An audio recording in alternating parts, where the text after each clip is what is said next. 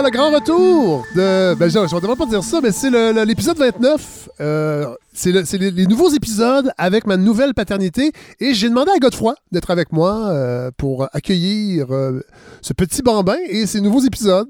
c'est le dernier droit vers la fin de la saison qui va s'étaler jusqu'en juin. Mais là, on avait, j'avais trois épisodes préenregistrés. Là, c'est terminé. Je pense que les gens les ont appréciés. Bonjour Godefroy, ça va bien? Areux, areux. c'est comme ça qu'il parle, votre petit? Non, il fait plus.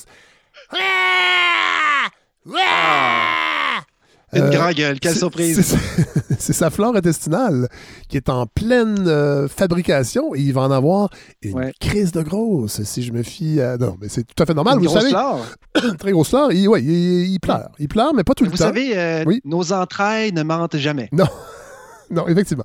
Et là, les gens me demandent comment il s'appelle, comment il s'appelle. Je, vais, je, vais, je vais jouer une petite bande, Godefroy, pour, parce que c'est un peu un hommage, son prénom. L'avez-vous appelé Louvain?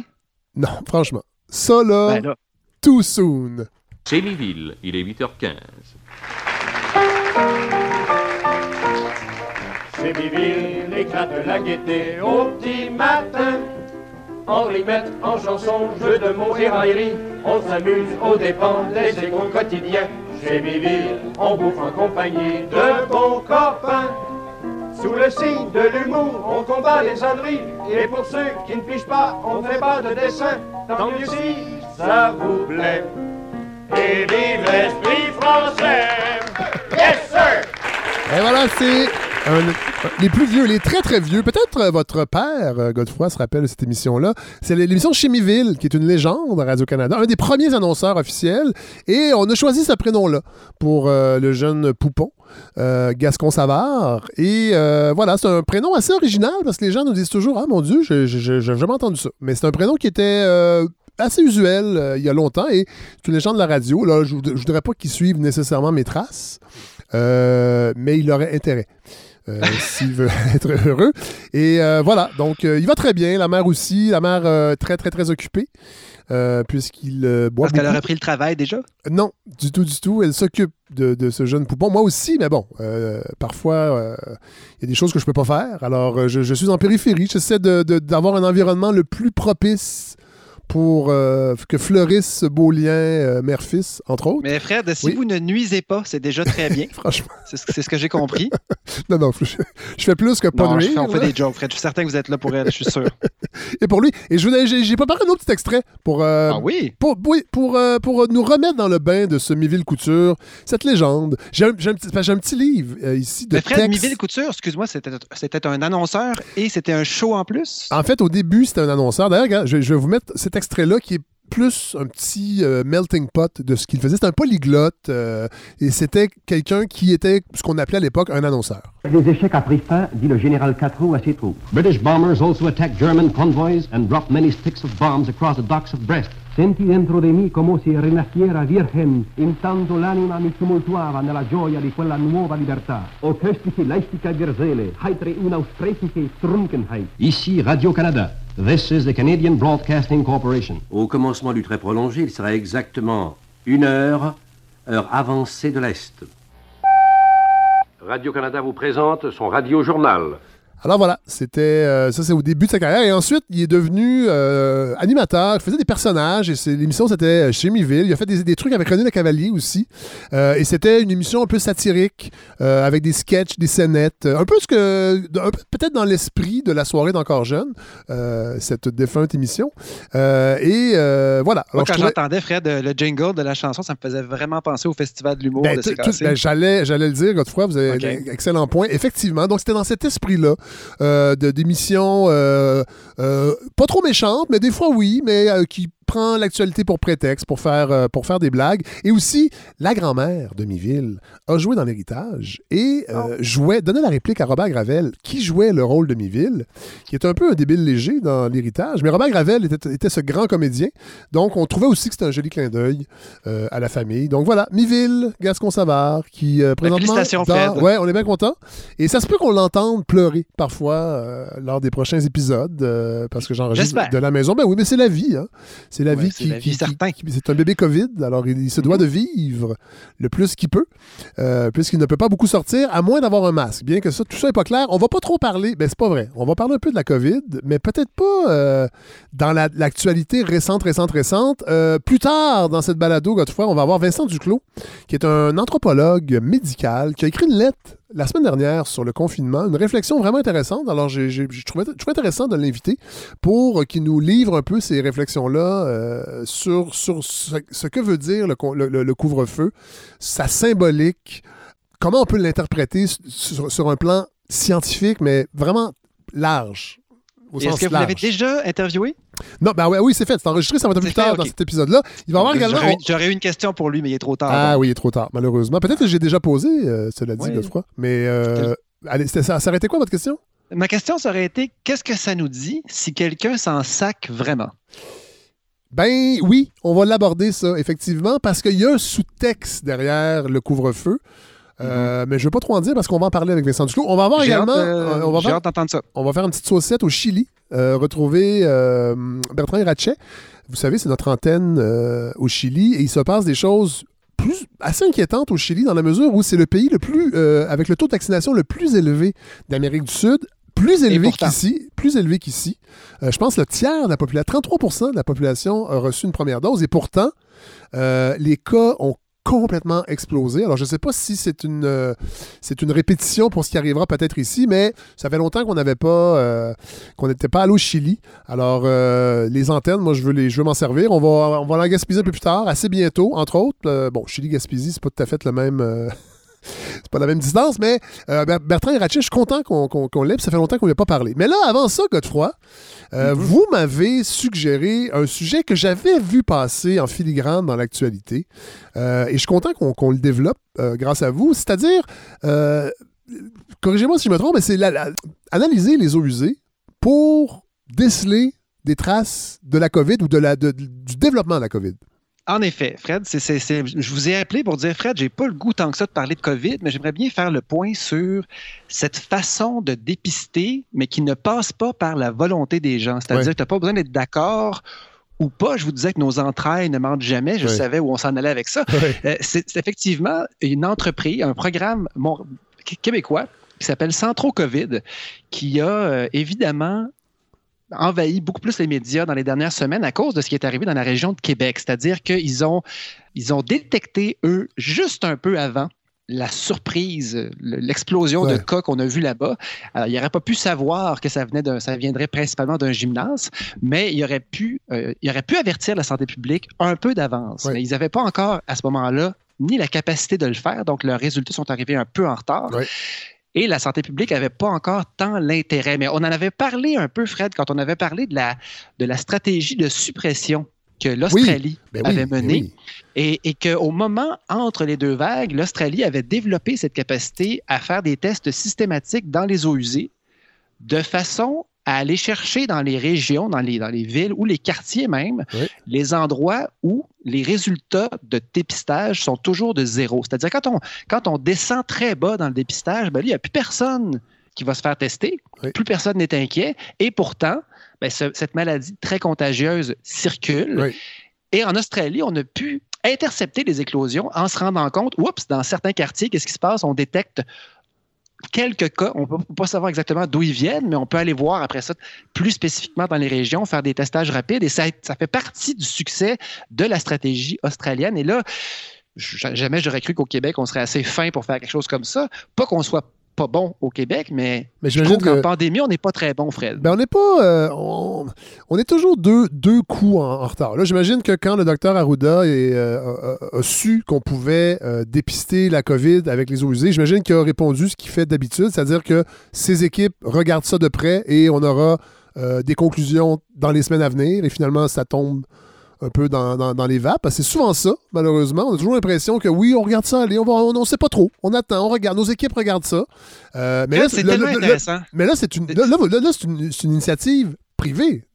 Euh, non, c'est- un projet de recherche qui vient d'un programme particulier qui s'appelle Centro. Oui. Donc, euh, petit jeu de mots, mais Centro, euh, qui, qui est basé entre autres à Montréal. Oui. Et euh, ce projet-là a développé une section COVID et c'est devenu Centro COVID. Ah, ouais. Et, et donc, j'avais appris leur existence, euh, je- si je me trompe pas, en novembre ou en, en décembre, qu'on commençait un projet pilote. Et je l'avais lu dans les médias à ce moment-là. Et là, c'est vraiment sorti au mois de mars. Euh, ce qui est dommage, Fred, c'est que là, je, je vais donner un petit exemple bien concret. En ce moment, à Montréal, là, Oui. ben, moi-même, hein, pour, pour faire une expérience vraiment immersive pour nos auditeurs, je souffre en ce moment d'un inconfort. Ah! Et c'est relié à une des choses les plus désagréables au monde, c'est-à-dire j'ai des jeans vraiment mouillés. Ah oui, ah oui. Et ça, ça, c'est, ça, c'est poche. Oui.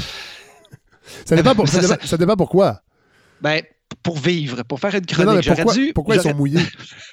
Ils sont mouillés parce qu'il pleut. Ah, OK. Il pleut en verra dehors. Ça aurait pu être un problème Et là, d'incon- qu'est-ce que- ça aurait pu être un problème d'incontinence ou un jeune poupon qui, qui, qui, qui vous offre un régurgie sur vos pantalons, Oui, mais c'est pas Ou ça. Un, un directeur de CPA qui aurait eu une, une mauvaise journée. Ah, Ça peut arriver aussi. oui, ça peut Mais. Fred, qu'est-ce que ça donne si moi je vous disais, j'ai un projet de recherche fantastique et euh, mardi, j'avais tous les résultats dans un ordinateur prédisant qu'il pleuvrait aujourd'hui à 16h20, heure Ouais, à laquelle j'étais ouais. dehors.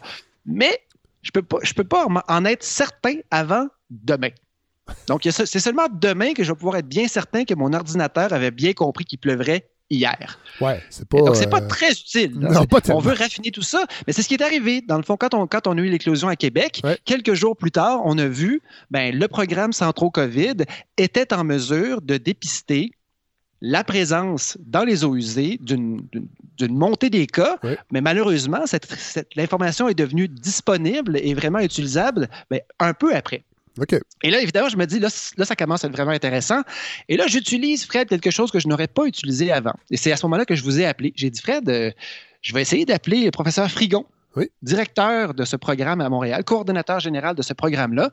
Et, euh, ben, écoute, je lui ai écrit en sachant très bien que, ben, avec, le, avec le type d'auditeur et le nombre d'auditeurs qu'on a à la balado, ben, que si je suis capable d'expliquer aux gens qui ne nous connaissent peut-être pas vraiment, mais leur dire, écoutez, on a autour de 10 000 auditeurs, 700 000 downloads euh, et des gens qui nous écoutent avec beaucoup d'attention Oui. et qui sont prêts à, à écouter une chronique de une heure et quart Oui. sur les CPE Oui. ou sur l'Australie. Oui. Et euh, ça séduit beaucoup de monde. D'ailleurs, Fred, j'ai euh, parlant de, de notoriété que, Oui. que cette, que cette balado euh, se- dont, on peut se draper.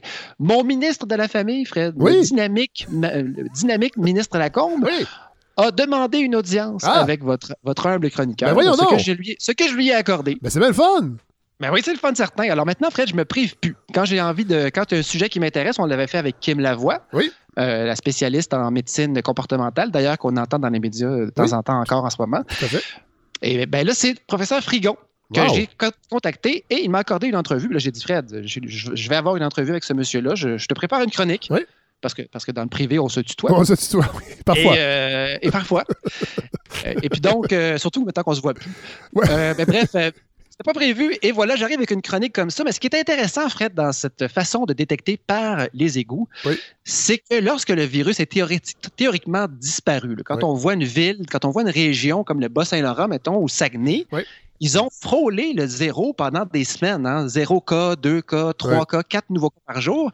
Et soudainement, quelques jours après, quelques, ben, mettons une semaine et demie plus tard, on se ramasse avec des pointes à 40 cas par jour.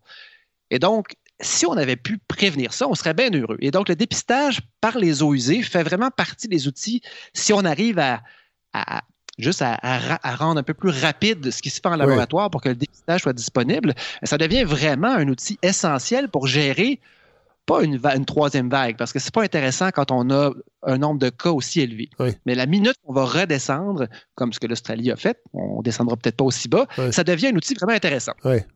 Donc, j'ai contacté ce Dominique Frigon, directeur du programme Centro COVID. Euh, on est vraiment gentil, super disponible, ça vaut la peine de le dire. Euh, Invitez-le n'importe quand euh, à souper. Oui, c'est vraiment d'accord. un Jack. Je pense qu'il va refuser parce qu'il semble respecter les, à la fois les mesures sanitaires Ouais. et euh, sa santé, parce qu'il m'a dit qu'il était pas mal fatigué Ah, euh, ben, avec tout ce qui se passe en ce moment. Ben oui. Moi, je me suis intéressé en tout premier lieu, Fred, euh, je me suis intéressé au financement. Oui. Parce que c'est un projet de recherche donc qui n'est pas privé, donc c'est un projet, un projet public universitaire.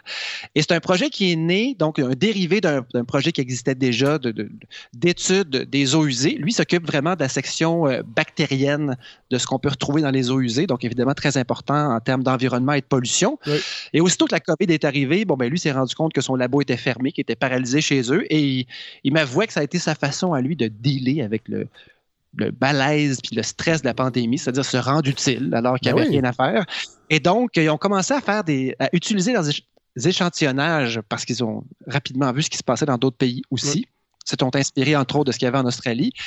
Ils ont commencé à avoir des échantillons en main, mais à rien pouvoir faire avec. Et les vraies, vraies démarches en laboratoire ont commencé à la réouverture des labos là, à peu près en juin 2020. Mais rapidement, ils ont manqué d'argent. Et là, évidemment, ils ont commencé à se promener. Et là, Fred, c'est pas, c'est pas M. Frigon qui m'en a parlé, mais euh, ce que j'ai compris, c'est qu'ils avaient approché, entre autres, la santé publique Oui. pour leur dire on a quelque chose ici d'intéressant. Et ce qu'on leur a répondu, et c'est une réponse, euh, ma foi, qui ne nous surprend pas. Ça pourrait être un beau projet, mais pas maintenant. Bon, OK. On va attendre. Oui. C'est vraiment, c'est vraiment ça. Donc, ce ça, que- c'est ce qui les- ça, c'est la réponse. C'est l'étape avant nos équipes regardent ça. On vous revient dans plusieurs semaines. C'est ça. Euh, on attend que d'autres pays le fassent. Oui, voilà. Euh, c'est vraiment un, un- un côté, on pourrait dire, pas du tout Daredevil. Non. Ah, il est très, très, très conservateur dans Ouais. sa progression. C'est ce qu'on reprochait dans d'autres chroniques à, à l'INSPQ aussi. Et donc, ils se sont tournés vers d'autres distributeurs de fonds, sont allés vers le Fonds de recherche du Québec. Oui. Euh, moi, Fred, j'ai gratté un peu là-dessus parce que ça m'intéresse. Je me dis, ouais, on pense, on parle jamais de ça. D'où vient l'argent de la recherche? Oui. Eh bien, entre autres, il vient de ce fonds-là, qui est un fonds qui a été consolidé, qui a été comme réorganisé en 2011, donc avant la CAC, et qui a été divisé en trois. Donc, le Fonds de recherche du Québec, euh, il y en a trois sections, dont une qui a été utilisée par le docteur Frigon et son équipe. Et c'est le, le, le Fonds de recherche du Québec, Nature et Technologie. Et donc, on n'est pas en santé. Et ce qui est intéressant, lui, c'est ce qu'il me disait. Bon, il y a deux autres sections. Il y a la section, justement, euh, santé, qui est très, très sollicitée pendant la COVID, et un autre, une autre section un peu plus bizarre, qui me semble un peu ésotérique, qui s'appelle Société et culture. Ah. Donc, moi, je peux. Il faudra peut-être qu'Hélène aille voir ce que ça peut vouloir C'est dire. les sciences humaines. C'est ça. Alors, euh, je laisse ça. Ce Je que, les, que les radios de Québec appellent les sciences molles? Oui, est-ce que. Ou, la marde? Franchement. C'est comme ça qu'il ben, il dit ça comme ça. Oui. Et, et là, on revient à nos entrailles, Oui. encore une fois. Et donc, euh, pas de financement, pas de projet. Et ce projet-là, dans ce cas-là, le timing était très important parce que si- on avait pu avoir un financement dès juillet, par exemple, ben, rendu à la troisième vague, on aurait eu des échantillonneurs un peu partout Oui. et la, la- la rapidité pour sortir les résultats de recherche aurait été beaucoup plus. Ça aurait été beaucoup plus rapide et on aurait sans doute pu prévenir ce qui est arrivé à Québec. Mais à un moment donné, le euh, FRQ a débloqué un fonds spécial donc pour les projets COVID non médicaux et ben, Centro COVID a sauté là-dessus. Et le professeur Frigon nous explique, Fred, dans le premier extrait, euh, que là, une fois que les millions, ben, que le million est débloqué, ça, tout ça doit aller très vite et euh, ils ont de la broue dans le toupette. C'est le premier extrait. Il disait dire, on- jusqu'à maintenant, dans la pandémie, euh, on, a réussi à, bien subventionner des projets médicaux au Québec, mais les projets COVID non médicaux euh, avaient beaucoup plus de difficultés. Euh, alors, euh, ils ont eu leurs 10 millions, ils ont, sont virés de bord. Ça fait un projet présentement de, de 1 million 650 000. Là, on essaie de faire un projet de 3 ans en 6 mois. Alors, je peux vous dire que, c'est- demandant physiquement, c'est demandant sur ma famille, c'est demandant sur euh, à, plusieurs niveaux. C'est ça, en fait, c'est bien quand des gens sont capables de se servir d'une situation comme la pandémie pour être créatifs, mais malheureusement, souvent, ça précipite les choses. Et là, ça nous met dans un tourbillon qu'on n'avait pas prévu. Évidemment, c'est le cas. Ça semble être le cas avec le professeur Frigon. Oui, mais, en- mais- mais les choses se passent bien quand même. C'est Oui, juste que beau Ce, projet-là, dans trois ans, euh, ça ne donnera pas grand-chose. S'ils arrivent avec des, des modélisations parfaitement rodées dans trois ans, ben, ça Ben, va pour la- servir pour autre chose. Pour la prochaine pandémie, pour la- il va en avoir d'autres, c'est Ben sûr. Oui, ou d'autres choses, parce que ce qu'il m'expliquait, c'est que ça, ça peut être utilisé pour un paquet d'affaires. Pardon. Pour détecter Alors, la ça, peut toux? être, ça, ça peut être utilisé pour un paquet d'affaires, ça peut être utilisé pour, euh, pour détecter des maladies chroniques, ça peut être, Ouais. ça peut être, ça peut être des- on peut détecter même des, des, des certaines flores intestinales Ah! qui sont plus associées à l'obésité. Et donc, on pourrait faire des, des recherches sur la population dans des quartiers entiers en passant par là. On Ah. pourrait aussi détecter d'autres virus. Et ce qui a déjà été documenté ailleurs, c'est par exemple la présence de drogues dans les eaux usées. Et là, on peut spécifiquement trouver quelles sont les drogues utilisées la semaine à Montréal, genre Wow. les somnifères, Oui. euh, les antidépresseurs, alors que la fin de semaine, on passe plus dans le, le MDMA, euh, les speed, des choses comme ça, qui la sont plus difficiles à consommer, la cocoine, qui sont plus faciles à consommer la fin de semaine. Oui. Et donc, il y, a, il y a vraiment un potentiel déjà exploité, mais donc, bref, ça pourrait être un. Effectivement, si le projet dans trois ans est rodé, c'est bien, mais ce ne sera pas utile pour la COVID. Oui. Moi, Fred, ce qui m'intéressait là-dedans, je voyais un peu le potentiel économique de ce projet-là. Parce qu'il m'a dit rapidement qu'il y avait des entreprises privées qui étaient. Il y a des fondations privées qui ont rajouté quelques centaines de milliers de dollars à ce projet-là pour que ça fonctionne. Et ensuite, il y a aussi des compagnies privées qui se sont approchées pour profiter de l'effervescence autour de ce pôle, si on veut, de recherche-là. Oui. Et là, évidemment, je pensais à Cap sur un Québec gagnant, Ben oui. sur la vision de notre premier ministre qui est très, très pro partage des connaissances Oui. entre les centres de recherche publics, mais aussi l'industrie, Ben oui. pour ne pas seulement faire de la recherche fondamentale qui n'a pas, qui a- qui a pas d'application. Et là, on parle d'un projet qui a beaucoup, beaucoup d'applications pratiques. Alors, je l'ai pisté un Et peu en, plus, savoir- et, et en plus, les eaux usées souvent se retrouvent sur les berges du Saint-Laurent. Alors j'imagine que ça, ça rejoint très bien la revitalisation du, du Saint-Laurent de M. Legault. Mais tu sais, il parle beaucoup, beaucoup de la- de- des pôles universitaires. Et Ouais. dans ce cas-là, vous allez voir, j'en parle un peu tantôt, mais c'est un projet qui s'appuie sur plein de pôles universitaires au Québec. Et donc, ben, j'ai- posé la question, est-ce que vous avez senti que le, le- le fonds d'investissement avait été euh, séduit par le fait que vous étiez déjà en, en relation avec des entreprises privées? C'est le- l'extrait recherche. C'était très bien vu qu'on qu'on ait déjà des, euh, des partenaires euh, commerciaux et industriels avec euh, avec nous. Maintenant, ceci étant dit, c'est aussi un peu l'écosystème au Canada. hein. Le, le- le- comparativement, par exemple, si je parle avec mes, mes collaborateurs euh, euh, aux États-Unis, quand je leur euh, je leur décris le, le niveau d'interaction que j'ai avec des, des entités privées, euh, des fois ils s'en- sont un peu euh, offusqués. Euh, au Québec, au Canada, on, on fait souvent ça. Et c'était Juste ça pour dire que c'était très bien vu qu'on ait développé ce type de parten- partenariat euh, très tôt dans notre approche. On aurait pu penser qu'aux États-Unis, ils étaient ouverts à ça et même qu'ils pratiquaient ce, ce, ce, ce, ce partenariat. surpris. mais, ouais, mais bon, je pense que. les- c'est vrai qu'au que le qu'au Canada, peut-être peut-être c'est une question de secteur, tu sais, que de- Ouais. dans son secteur de recherche à lui, c'est quelque chose qui est plutôt vrai. Mais il disait que c'est pas c'est pas quelque chose qui va mener à des brevets, par exemple, Ouais. parce que les techniques qu'eux autres utilisent sont des techniques qui sont utilisées partout dans le monde. Ce qui risque d'arriver, c'est que les, les entreprises qui feraient autour de- du projet Centro COVID, ben, eux autres, ils développent des modélisations additionnelles. Et dans le fond, ils vont développer des outils qui pourront éventuellement être vendus à des gouvernements en lien avec cette façon de faire la recherche. Ouais. Et donc, lui, voit, le professeur Frigon voit le travail de son équipe comme plus un travail d'entremetteur qui permet aux gens de travailler ensemble. Donc, je me dis que Legault doit vraiment aimer ça. Oui. Il doit, trouver ça belle fun. Par contre, le budget qui a été euh, alloué jusqu'ici, c'est 1,6 million si on inclut les fondations privées. Oui. Euh, L'Ontario, pour un projet équivalent, a débloqué un peu plus tard. Donc, là, on était pionnier au début, mais l'Ontario a débloqué 12 millions. Ah, Alors, ce, qui risque d'arriver, c'est que le projet devienne, euh, l'échelle nationale du projet devienne plus, plus impressionnante en Ontario plus rapidement. Ce qui Ouais. va être un peu frustrant pour le professeur Frigon. Et pour M. Mais- Legault, parce qu'il veut tellement qu'on on rattrape l'Ontario à tous les niveaux.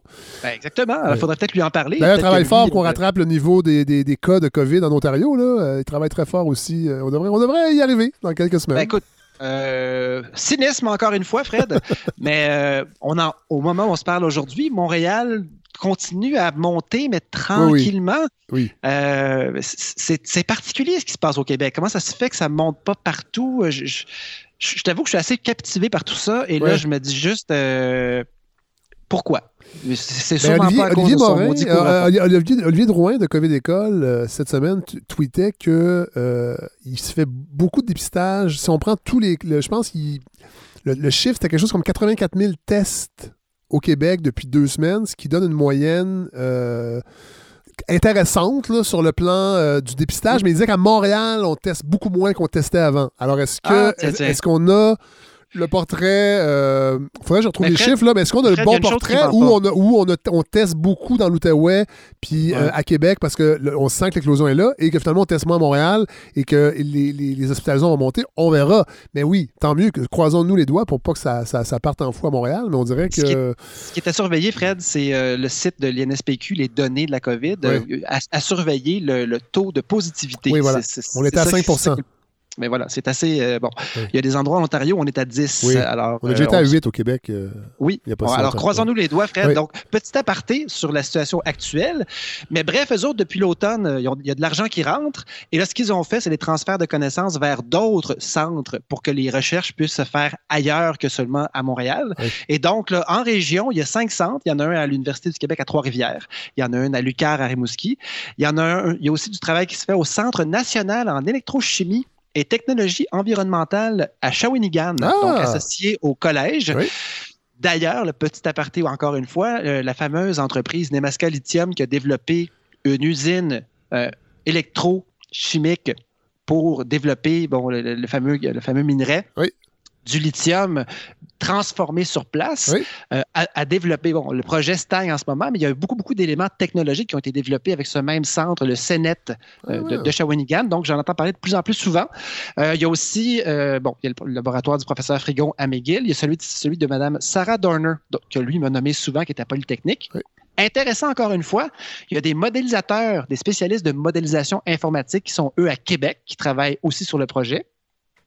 Et ensuite, des techniciens du Cégep Saint-Laurent, des étudiants en technique de l'eau, qui ont des projets d'échantillonnage. Donc, c'est un vrai réseau dynamique Ben oui. de chercheurs, d'étudiants, d'entreprises privées. Et le, le professeur Frigon était fier de dire que le projet pourrait couvrir, là, si, si l'échantillonnage fonctionnait dans toutes ces régions-là, presque 50 de toute la population du Québec. Wow. Donc, si si on était une- dans les années 90, Godefroy, je dirais que c'est une belle synergie. Oui, mais c'est, on dit, maintenant, on dit plus ça. On Non. dit que c'est, on dit que c'est de l'agilité Oui, voilà. C'est le vocabulaire change. Oui. L'idée reste la même. Ouais. Et donc, Fred, le problème, c'est que euh, il manque encore le délai. hein. Mais ce que, ce que le professeur Frigon me disait, c'était que sans doute, là, d'ici, ben, on- d'ici quelques jours, dans Oui. les prochains, des prochaines journées, ils vont être capables de- d'arriver avec des. Tu sais, dans le fond, la vague qui sort dans les égouts, Oui. finalement, euh, nous vient des gens qui sont asymptomatiques euh, et des autres, mais indifféremment. Donc, on n'a pas besoin d'être sensible à la COVID. On pourrait ignorer l'existence de la COVID et quand ouais. on va aller à la toilette, on va quand même libérer des virus. C'est ça. et on pourrait être dépistable, en fait, même si on, même si on, on est complotiste. Oui, tout à fait. Exactement. Tu peux nier l'existence, mais encore une fois, euh, ce, qui, ce qui- ce qui sort de la toilette à l'autre Oui. bout euh, ne peut pas mentir. Voilà. Et ben, là, eux autres vont. Cette vague-là arrive quelques jours avant la vague de dépistage, Ouais. de 1. Et là, ils sont capables de dépister en laboratoire, sortir les données et les remettre à la santé publique avant. Ouais. Que, fait que là, on a gagné là, un, un- un 48 heures à peu près. C'est là qu'ils sont rendus maintenant. Sauf que là, après ça, la santé publique a les données et là, les équipes du docteur Arruda regardent ça et prennent des semaines avant de faire euh, une décision. Ben là, ce qu'il m'a dit, c'est que- Je pouvais pas m'en empêcher. Depuis Québec, Fred, euh, depuis Québec, semblerait qu'ils ont, ils ont vraiment l'oreille sensible Ah, à ce que le projet peut sortir, ce qui est une maudite bonne Ils nouvelle. sont plus agiles. Euh, Je sais pas s'ils sont agiles, mais là, ils savent que ça existe. Parce que dans le fond, ce qui, s'est passé, c'est que quand les, les cas ont monté à Québec, quelqu'un, quelque part, a dit Hey, il n'y a pas du monde qui testait les, les eaux usées? ouais. Ils sont, ils sont venus nous voir l'été passé. On avait dit non. Qu'est-ce qu'ils font finalement? Ils sont allés les voir, puis ils ont dit Voyez-vous la même chose que nous? Et là, il y avait un petit délai dont on a déjà parlé, mais ils ont dit effectivement, on aurait pu vous le dire, nous autres, 48 heures avant. Et dans le cas d'un truc comme ça, c'est majeur. Ben Et là, oui, ben maintenant, il est trop tard maintenant parce que la vague est lancée. Donc, il faut comprendre que, le- le- Fred, la précision de, ce, de cette technique-là est de un, un cas dans une ville grosse comme, mettons, entre Terrebonne et Brossard. Donc, tu sais, 100 000 personnes. Ah, une ouais. seule personne qui a la COVID, Fred, on le détecte dans les égouts. Dans un, si on avait un gouvernement qui adhère à, à la COVID-0, ça, on va en parler Mhm. avec Vincent Duclos un peu plus tard tantôt, là, mais, Ouais. euh, mais ça serait un outil extraordinaire. C'est exactement mon point, Fred. C'est pour ça que j'en parle avec, avec vous aujourd'hui puis avec, avec nos auditeurs, parce que quand j'ai quand j'ai vu que l'Australie faisait ça, je me suis dit, moi, on dit que c'est brillant. Tu sais, c'est brillant. Ouais. T'aplatis, t'aplatis, t'aplatis. Puis là, quand t'es plus capable de détecter avec le dépistage puis que les gens pensent que la COVID est finie, toi, t'es assez intelligent Tu pour savoir que pas la faux. garde. Tu baisses pas la Ben, garde. c'est pas la garde, sauf qu'au lieu de dépister dans 50 centres à Montréal, Ouais. mais là, tu, tu- tu testes au gros tuyau qui Ouais, sort ouais. au bout de la ligne. Puis si tu te rends compte qu'il y a un cas qui apparaît sur 100 000, ben là, tu peux te dire, oh, où est-ce qu'il est ce cas-là? Puis Là, tu peux déplacer tes échantillonnages Ouais. de façon plus locale et savoir, oh, ça vient d'Outremont, ou ça vient de Côte-Saint-Luc, ou ça vient de l'Est. Et après ça, tu envoies une armée de tests rapides dans les endroits clés Ouais. et tu, tu étouffes l'éclosion avant qu'elle arrive. C'est le principe. On est au fait avec, euh, aux prises avec une maladie pour laquelle c'est hyper contagieux de plus en plus. Et il y a plein d'asymptomatiques Oui. et il y a plein de gens qui font pas attention, qui Oui. ne reconnaissent pas la maladie, qui se font pas tester. Oui. Il y a le fameux classique, c'est pas la COVID. Hein? On en a déjà parlé. Donc, Fred, euh, pourquoi c'est si intéressant, justement? C'est parce que le virus, qui en plus de s'installer dans nos poumons, dans, nos- dans notre nez, un peu partout, ben, il s'installe aussi dans nos entrailles, hein, comme, ce que, comme ce que le- votre petit poupon est en train de, de- De de travailler en ce moment. Oui. Et donc, le professeur Frigo nous explique, Fred, euh, comment ça marche finalement? Alors, c'est un virus qui est capable de se reproduire dans l'être humain. C'est pour ça qu'il y a une si grande charge euh, dans, les, dans les selles et dans, éventuellement dans les eaux usées, et ce, autant pour les, les personnes symptomatiques que pour les personnes asymptomatiques, hein, qui, qui produisent, euh, qui n'ont jamais de symptômes, éventuellement les personnes qui n'iraient jamais se faire tester. Est-ce fait, que vous comprenez, Fred, à quel point c'est important? C'est ça le problème de cette maladie-là. Ben oui. Je le vois en CPE. Des, des employés de CPE qui deal avec la COVID depuis des mois, Oui. qui attrapent des symptômes. On ne sait pas si c'est un rhume ou autre chose. Puis quand on leur dit, mais qu'est-ce que tu fais au travail aujourd'hui? Ils vont dire, ben ouais, mais c'est un rhume. Mais- non, c'est ça le principe. Et donc, il n'y a personne qui est à l'abri de la mauvaise décision Ouais. de s'imaginer que c'est pas la COVID. Et à cause de ça, ben, c'est pas compliqué. Le virus circule. Les gens pensent que c'est un rhume ou n'ont aucun symptôme. Et là, dans un petit village, on se ramasse avec 15 personnes qui l'ont, 20 personnes qui l'ont. C'est seulement quand on attrape quelqu'un de plus sensible qui se ramasse à l'hôpital que là, finalement, on réalise Hey, ça- la COVID se promène dans notre coin.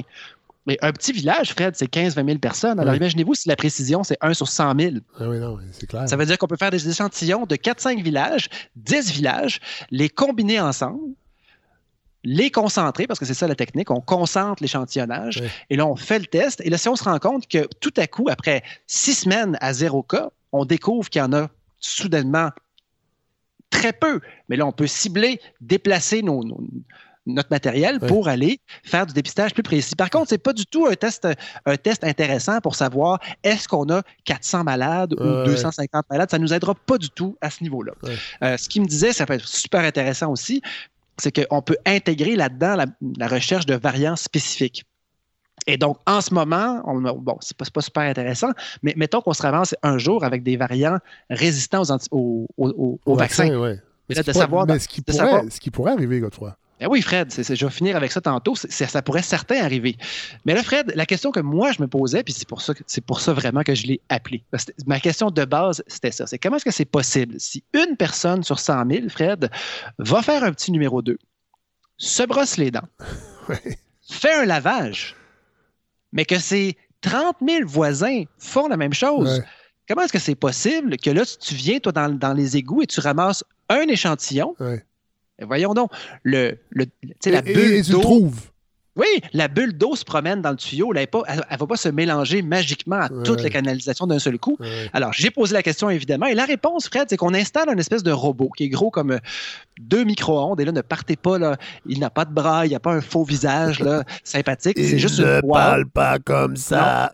Il a plutôt l'air d'un petit frigidaire. OK. Et là, donc, on, on le relie, lui, à- par un tube à- aux eaux de la canalisation. On choisit une grosse canalisation, évidemment. Et là, l'appareil, ce qu'il fait, c'est qu'il échantillonne 10 millilitres à chaque 10 minutes pendant 24 heures. Et c'est ce qui fait que finalement, ben, il attrape un échantillon d'à peu près tout ce qui passe en 24 heures. Et c'est là qu'on peut savoir, si on fait deux, trois jours de suite, ben, s'il y a un cas sur 100 000, ben, on va l'attraper.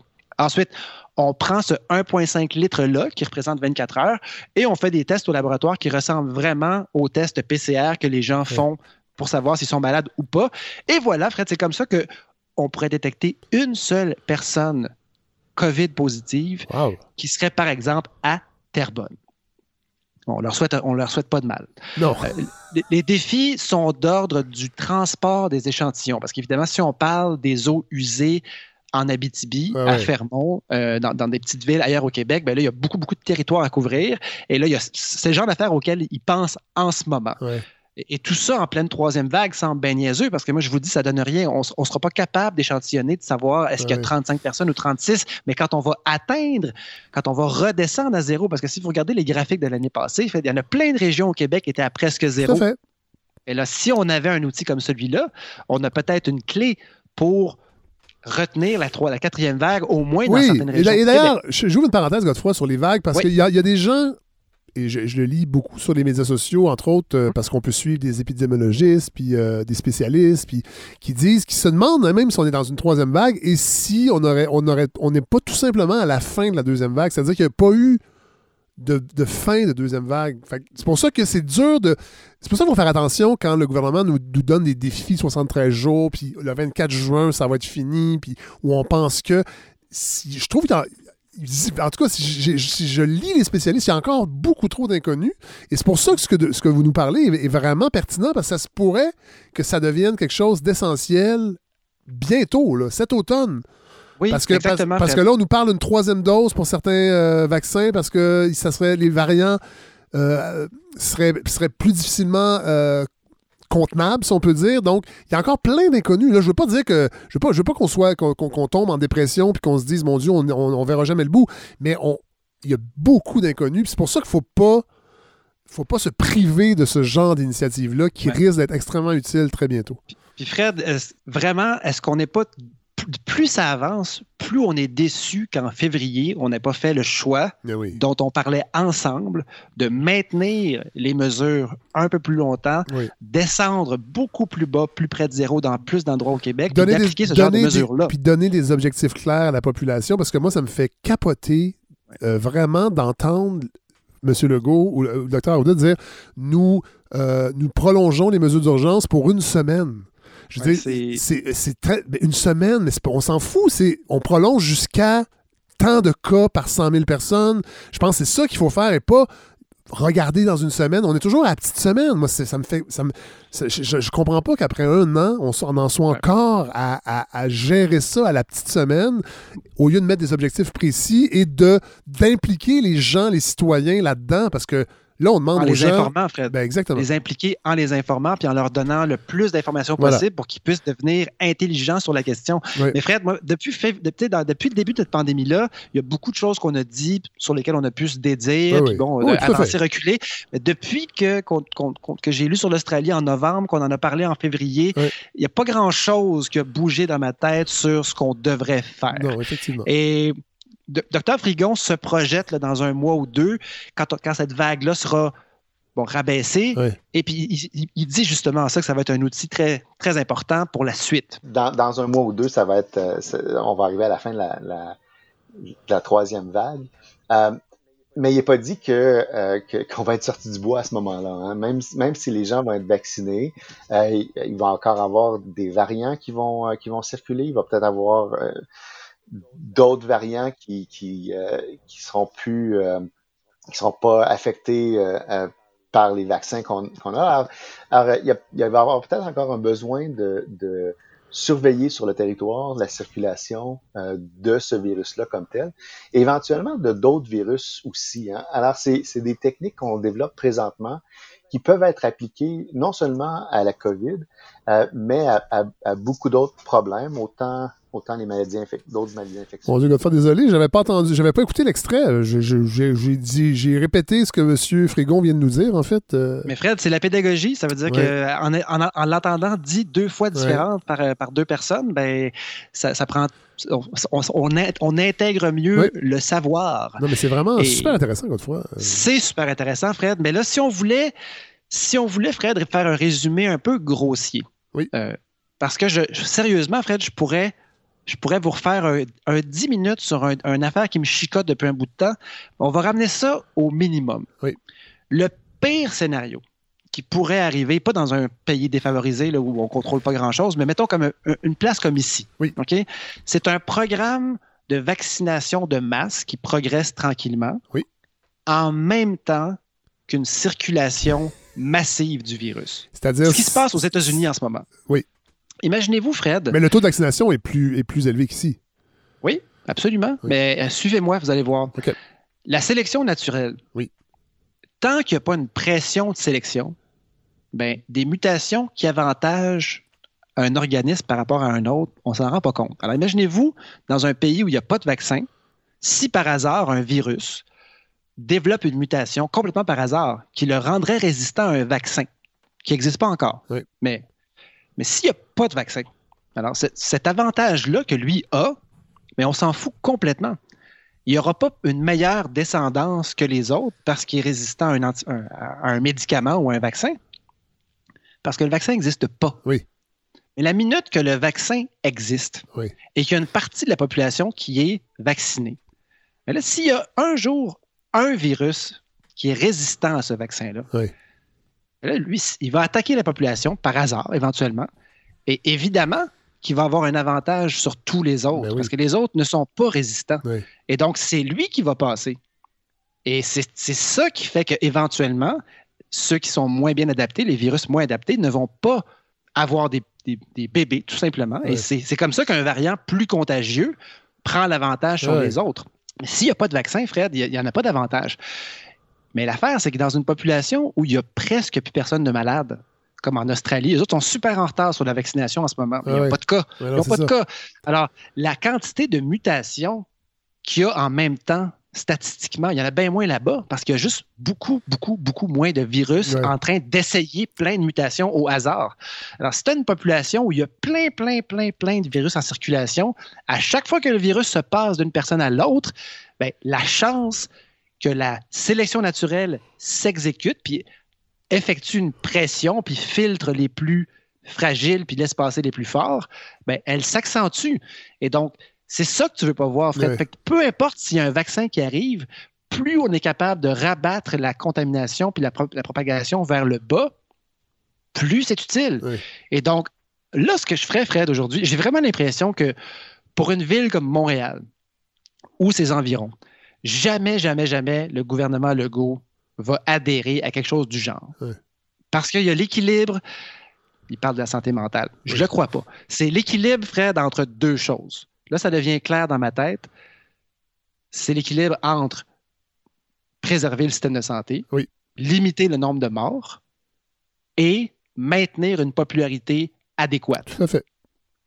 Et là, on, on- C'est une hypothèse, jongle. une hypothèse qui se tient très très bien. Ben, voilà. Et donc, moi, ce que je ferais, Fred, si j'étais en région, si j'étais dans une région là, allumée, tu Oui. avec beaucoup de monde qui a Oui. plein d'allure, puis qui ont compris plein. comment ça fonctionne, Il y en a plein, régions comme ça. Mais là, on voit là, dans quel endroit, mettons Fred en Abitibi. Oui. Il y a plein de moments où ils ont eu presque zéro cas. Tu t'assures, t'appelles M. Frigon. Tu dis qu'est-ce qu'on peut faire dans le coin, là, en Abitibi, en Abitibi-Témiscamingue? Dites-nous quoi faire pour faciliter votre travail d'échantillonnage. Oui. On va, on il y, y en a des centres collégiales, des universités là-bas, des, des- des centres universitaires. Qu'est-ce qu'on peut faire pour vous aider? Puis vous, ce que vous allez faire, c'est que vous allez dépister. Puis nous, ce qu'on va faire, c'est qu'on va continuer à faire attention pour que ça baisse le plus bas Oui. possible. Et ce qu'on n'aura pas réussi à faire à Montréal, eux autres l'auront fait. Et Oui. éventuellement, quand tu auras eu zéro cas en Abitibi pendant genre trois mois et demi, puis que quand il y en aura eu un, on l'aura dépisté par les égouts et que ce sera bien avant la prochaine pointe. Oui. Et qu'on aura pu étouffer ça dans l'œuf, peut-être que là, on pourra se retourner vers les autres et dire écoutez, là, ça peut fonctionner à petite échelle, pourquoi vous ne le faites pas dans votre gros bordel à Montréal? Tout à fait. Et là, c'est là que je suis rendu. Là, en février, on se disait, il est trop tard. hein, il est trop tard pour une, une stratégie de suppression. Oui. Mais on disait aussi, ça n'a pas de bon sens faire le yo-yo sans arrêt. Puis là, on est rendu presque deux mois après et on est dans la même situation. Fred, qu'on était en février. Ah, Ça, c'est déprimant. Oui. Ça, ça fait mal au cœur. Alors voilà, Fred. Moi, je lance le défi à l'Abitibi en particulier. Ben, à ou toutes les régions, mais à toutes les régions, mais oui, mais je suis sûr, Toutes qui- qu'il y a des gens qui vont prendre la balle au bon. Fred, tous ceux qui sont un projet pilote de suppression dans des endroits qui sont physiquement un peu séparés des grands centres. Oui. Alors, un parc, un parc national fait bien le travail hein, pour, pour séparer, se séparer de Montréal. Oui. Et donc, essayer la, stratégie de la suppression et utiliser ce nouvel outil qu'on comprend un petit peu mieux, celui, du docteur Frigon et de son projet Centro COVID. Et j'en reviens, Fred, à la flore intestinale de votre bambin. Euh, nos entrailles ne peuvent pas mentir. Et Non. même si si t'as plein de complotistes chez vous qui disent que ça n'existe pas, la COVID, si on, on envoie un petit robot dans les égouts, Oui. ben, s'il y, en a- s'il y en a un sur 100 000, Fred, on va le trouver. Alors, tu as des gens qui travaillent là-dessus à temps plein maintenant, qui sont motivés. On a un premier ministre qui aime l'innovation. Il me semble qu'on a, on a, on a beaucoup, beaucoup d'ingrédients qui fait que ce projet-là, on pourrait en entendre parler beaucoup, beaucoup. Et je me suis dit, tiens, ça vaudrait la peine que nos auditeurs le connaissent un petit peu plus que les entrefilets qu'on voit passer une fois de temps en temps dans le Journal de Montréal ou, ou Le Devoir. Alors, euh, ça va être à suivre. L'appel est lancé, Godefroy. Oui, euh, dites-moi, si quelqu'un, là, vous écoute, Ouais. et là, il veut être en contact avec le docteur Frigon, j'imagine qu'il peut vous écrire. Vous pourriez peut-être donner votre courriel en, euh, en ondes. Ben oui, j'ai mon, mon courriel, Fred, euh, c'est tout simplement godefroyl at gmail.com. Donc, G-O-D-E-F-R-O-Y-L à commercial gmail.com. Voilà. Et euh, ça va faire plaisir. Mais sinon, vous écrivez à Centro COVID. Et puis, euh, de toute façon, eux autres vont être. Peut-être bien qu'ils vont vous dire que mon idée ne fonctionne pas pour X ou Y raison. Mais l'idée centrale derrière tout ça, c'est est-ce qu'il n'y a pas une région quelque part qui aurait le goût de tenter sa chance pour la suppression de la COVID au lieu de la lancinante et terrible. On dit que c'est la, la longue, la COVID longue, hein, Fred? Ouais. La COVID longue, c'est la, la maladie qui se développe et qui, qui- qui s'étire sur des mois et des mois. Le- Moi, j'en ai une autre COVID longue dans ma tête en ce moment. En fait, c'est le yo-yo chinois. Ah, c'est le- un mélange de yo-yo et de goutte chinoise. C'est le yo-yo chinois. Voilà. Ouais, moi, je pense, Fred, c'est le yo québécois, ça. Hey, merci, God. Et là, normalement, quand on vous retrouve, c'est pour découvrir le fascinant destin de votre grand-papa. Absolument. L'histoire d'André Laurando, et j'essaie de voir par quel côté vous. tu sais, pourquoi prendre un politicien au hasard et vous en parler? Eh bien, je pense que je, je vais y aller vraiment en vous disant, ben, je vous en parle ciboire parce que c'est mon grand-père. Ben oui, voilà. C'est pour ça que je vous Ça en parle. ça me semble une excellente raison, God. Absolument. Et je, je prépare peut-être même une imitation de mon Oh! grand-père, mais euh, ouf, je je suis pas certain que ce soit de bon goût. Non, mais là, c'est dit, donc vous êtes obligé de le faire. Hey, merci, God. On se reparle très, très bientôt. C'était super intéressant, vraiment. Salutations à Biville. Salut! Sur l'île de Montréal et à Laval, malheureusement, on va remettre le couvre-feu à 20 heures. Ça veut dire que ça va aider aussi à mieux suivre ce qui se passe dans les maisons, dans les résidences, dans les euh, logements. Puis on espère que ça va nous aider à continuer de résister pendant un certain temps. Bon, alors, on vient de l'entendre, François Legault, qui reconduit euh, le couvre-feu. Et euh, je voulais qu'on l'entende parce que j'ai, euh, à la balado cette semaine, Vincent Duclos. Bonjour. Oui, bonjour. Vous êtes anthropologue, professeur au département de communication sociale et publique de l'Université du Québec à Montréal. Et vous avez, euh, vous avez publié un texte qui est paru dans le Devoir. Je ne sais pas s'il est paru ailleurs. Moi, je l'ai vu dans le Devoir.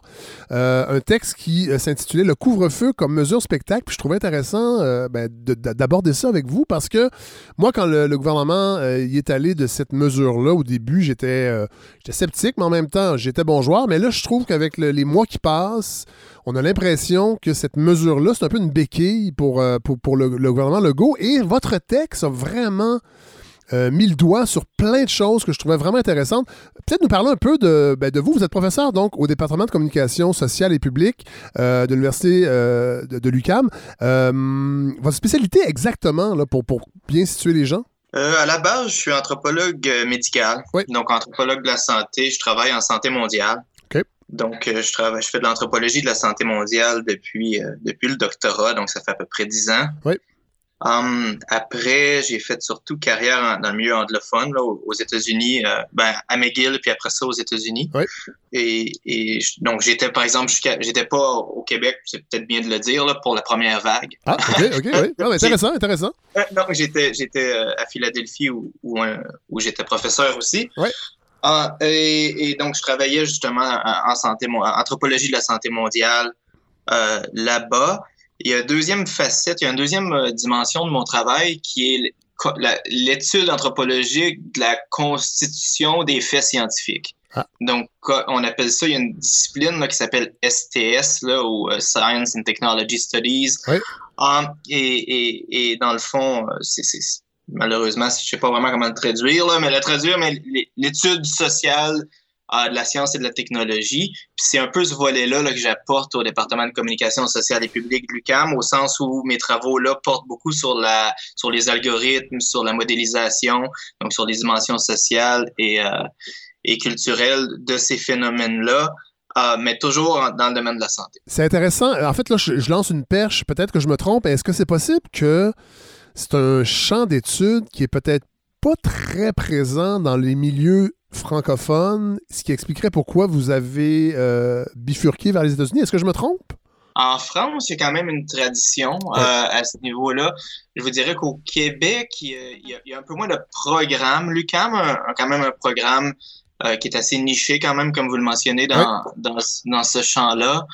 Puis que j'apprends à connaître en ce moment. Là, je peux pas non, non, plus en faire une bonne présentation puisque je suis assez nouveau à l'UCAM.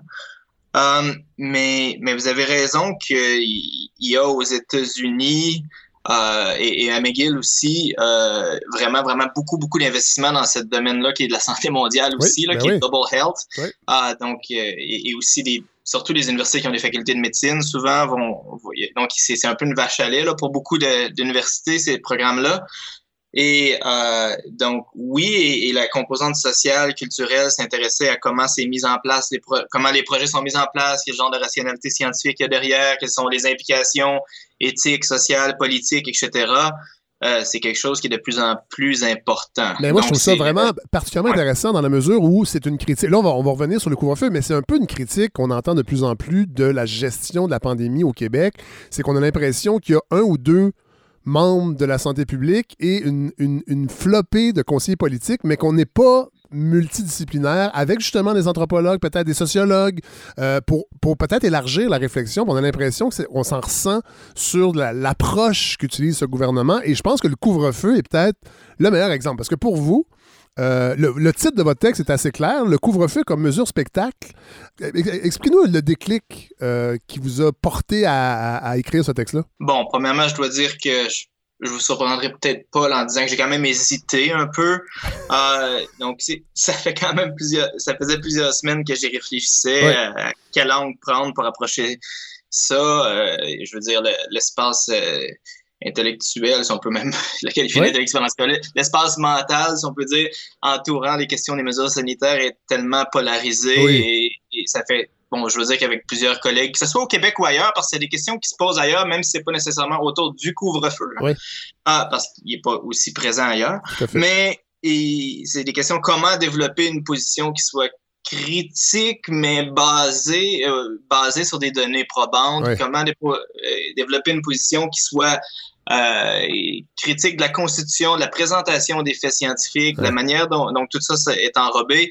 Euh, donc, mais sans nécessairement porter flanc, sans être facilement récupérable, par exemple, sans être, pouvoir être nécessairement lu. Ce texte-là, je l'ai relu plus, trois, quatre fois là, pour être vraiment certain. Je l'ai fait lire à deux collègues. Euh, pour être certain, est-ce que c'est possible, par exemple, de le lire, de, de, donner des arguments, par exemple, à, à, des conspirationnistes, à des gens qui, qui s'opposent, qui croient que la COVID n'existe pas, que c'est donc qui, qui aimeraient ça lire un procès d'intention derrière mon texte, par exemple, alors que c'est pas ça, c'est pas ça que j'essaie de faire. Non. Um, et de détecter des forces. Euh, des, des... Donc, c'est pas ça que je fais. Donc, ouais. Donc, ça, c'est quelque chose qui est important pour moi. Puis, j'ai été un peu. Évidemment, il est circulé dans ces, dans ces milieux-là un petit peu après, mais pas tant que ça. Donc, c'est, je suis quand même, quand même un peu rassuré. Non, mais c'est intéressant comment vous le justifiez parce que parce que le climat social, on en est là un peu, c'est que faut quand même pas l'oublier, ce gouvernement-là, euh, on est en état d'urgence depuis, euh, en fait, il y a 55 décrets successifs qui se sont euh, amalgamés. les partis d'opposition sont à peu près absents on sent que le gouvernement veut contrôler le message et ça fait que aussitôt que des voix s'élèvent, c'est facile aussi de les mettre du côté des conspirationnistes. Et il y a réellement des conspirationnistes, mais il y a des gens qui se posent des questions tout à fait, euh, tout à fait valables. Et votre texte y participe parce que ça fait trois mois qu'on a un couvre-feu.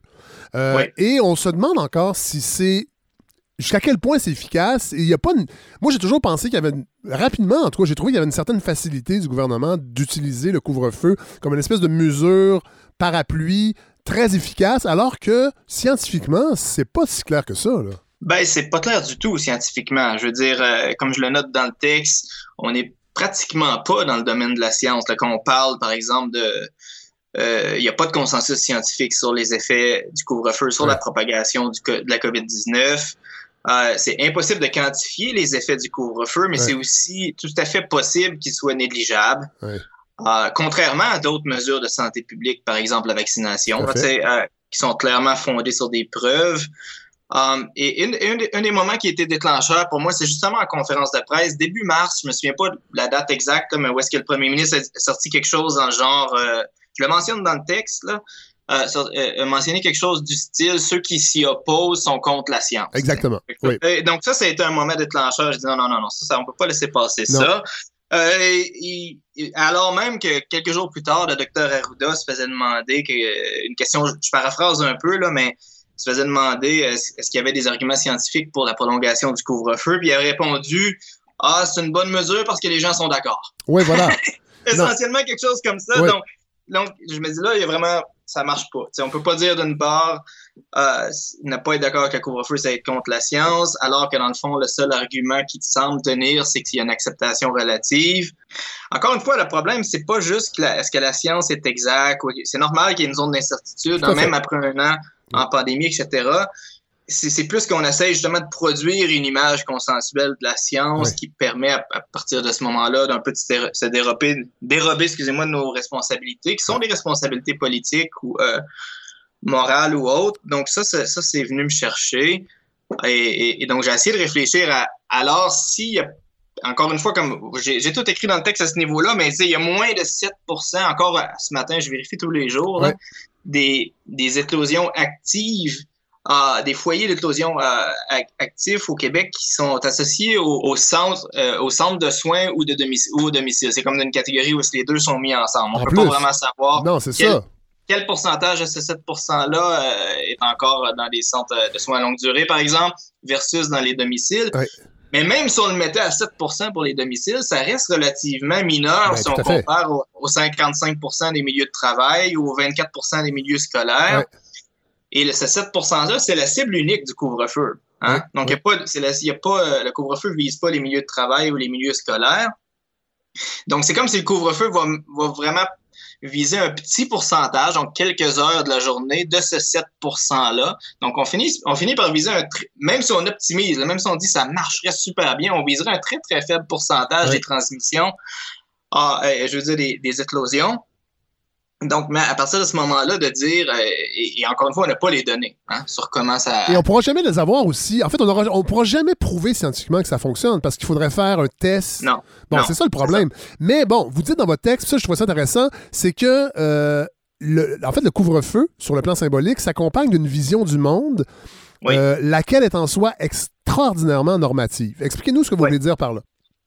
Ben, je le comprends. C'est un terme que j'ai pas utilisé, je pense, dans le texte, mais après y avoir réfléchi encore plus dans les derniers jours, je le comprends un petit peu à l'horizon d'une forme de comptabilité de la pandémie, si on peut dire. Mais ça tombe Ah. bien parce que François Legault est un comptable, Christian Dubé aussi. Alors, on tombe, Ah, ben, on tombe pas voyez, je savais pas ça. oui, je l'apprends, mais ça me surprend comme pas. Euh, et- Excusez-moi. Euh, mais, donc, encore une fois, quand, quand on a annoncé qu'on ramenait à 8 heures, le premier ministre mentionnait, par exemple, que le couvre-feu avait peu d'impact sur la vie quotidienne. Ouais. On peut aller prendre une marche avant 8 heures au lieu d'après 8 heures. Donc, il résume à peu près ça à ça.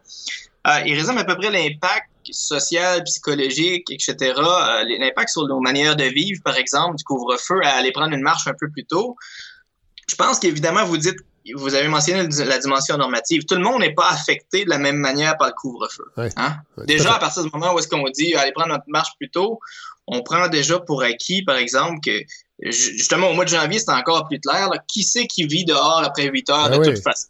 Tu sais, Il y, y a une dimension un peu comme ça, puis sa manière de gérer la question de l'itinérance, puis des itinérants qui était vraiment, vraiment, ça rendait ça encore plus flagrant. Tout à fait. On se rappelle, on se rappelle, il avait, il avait dit euh, euh, ben, les itinérants. En fait, il avait peur que des gens se fassent passer pour des itinérants. Ça, c'était vraiment. Ça, ça, se- ça se peut pas dire une chose comme ça, mais ça, ça, ça, ça, ça induisait l'idée que d'être dehors après 8 heures, c'est socialement pathologique quasiment. Là.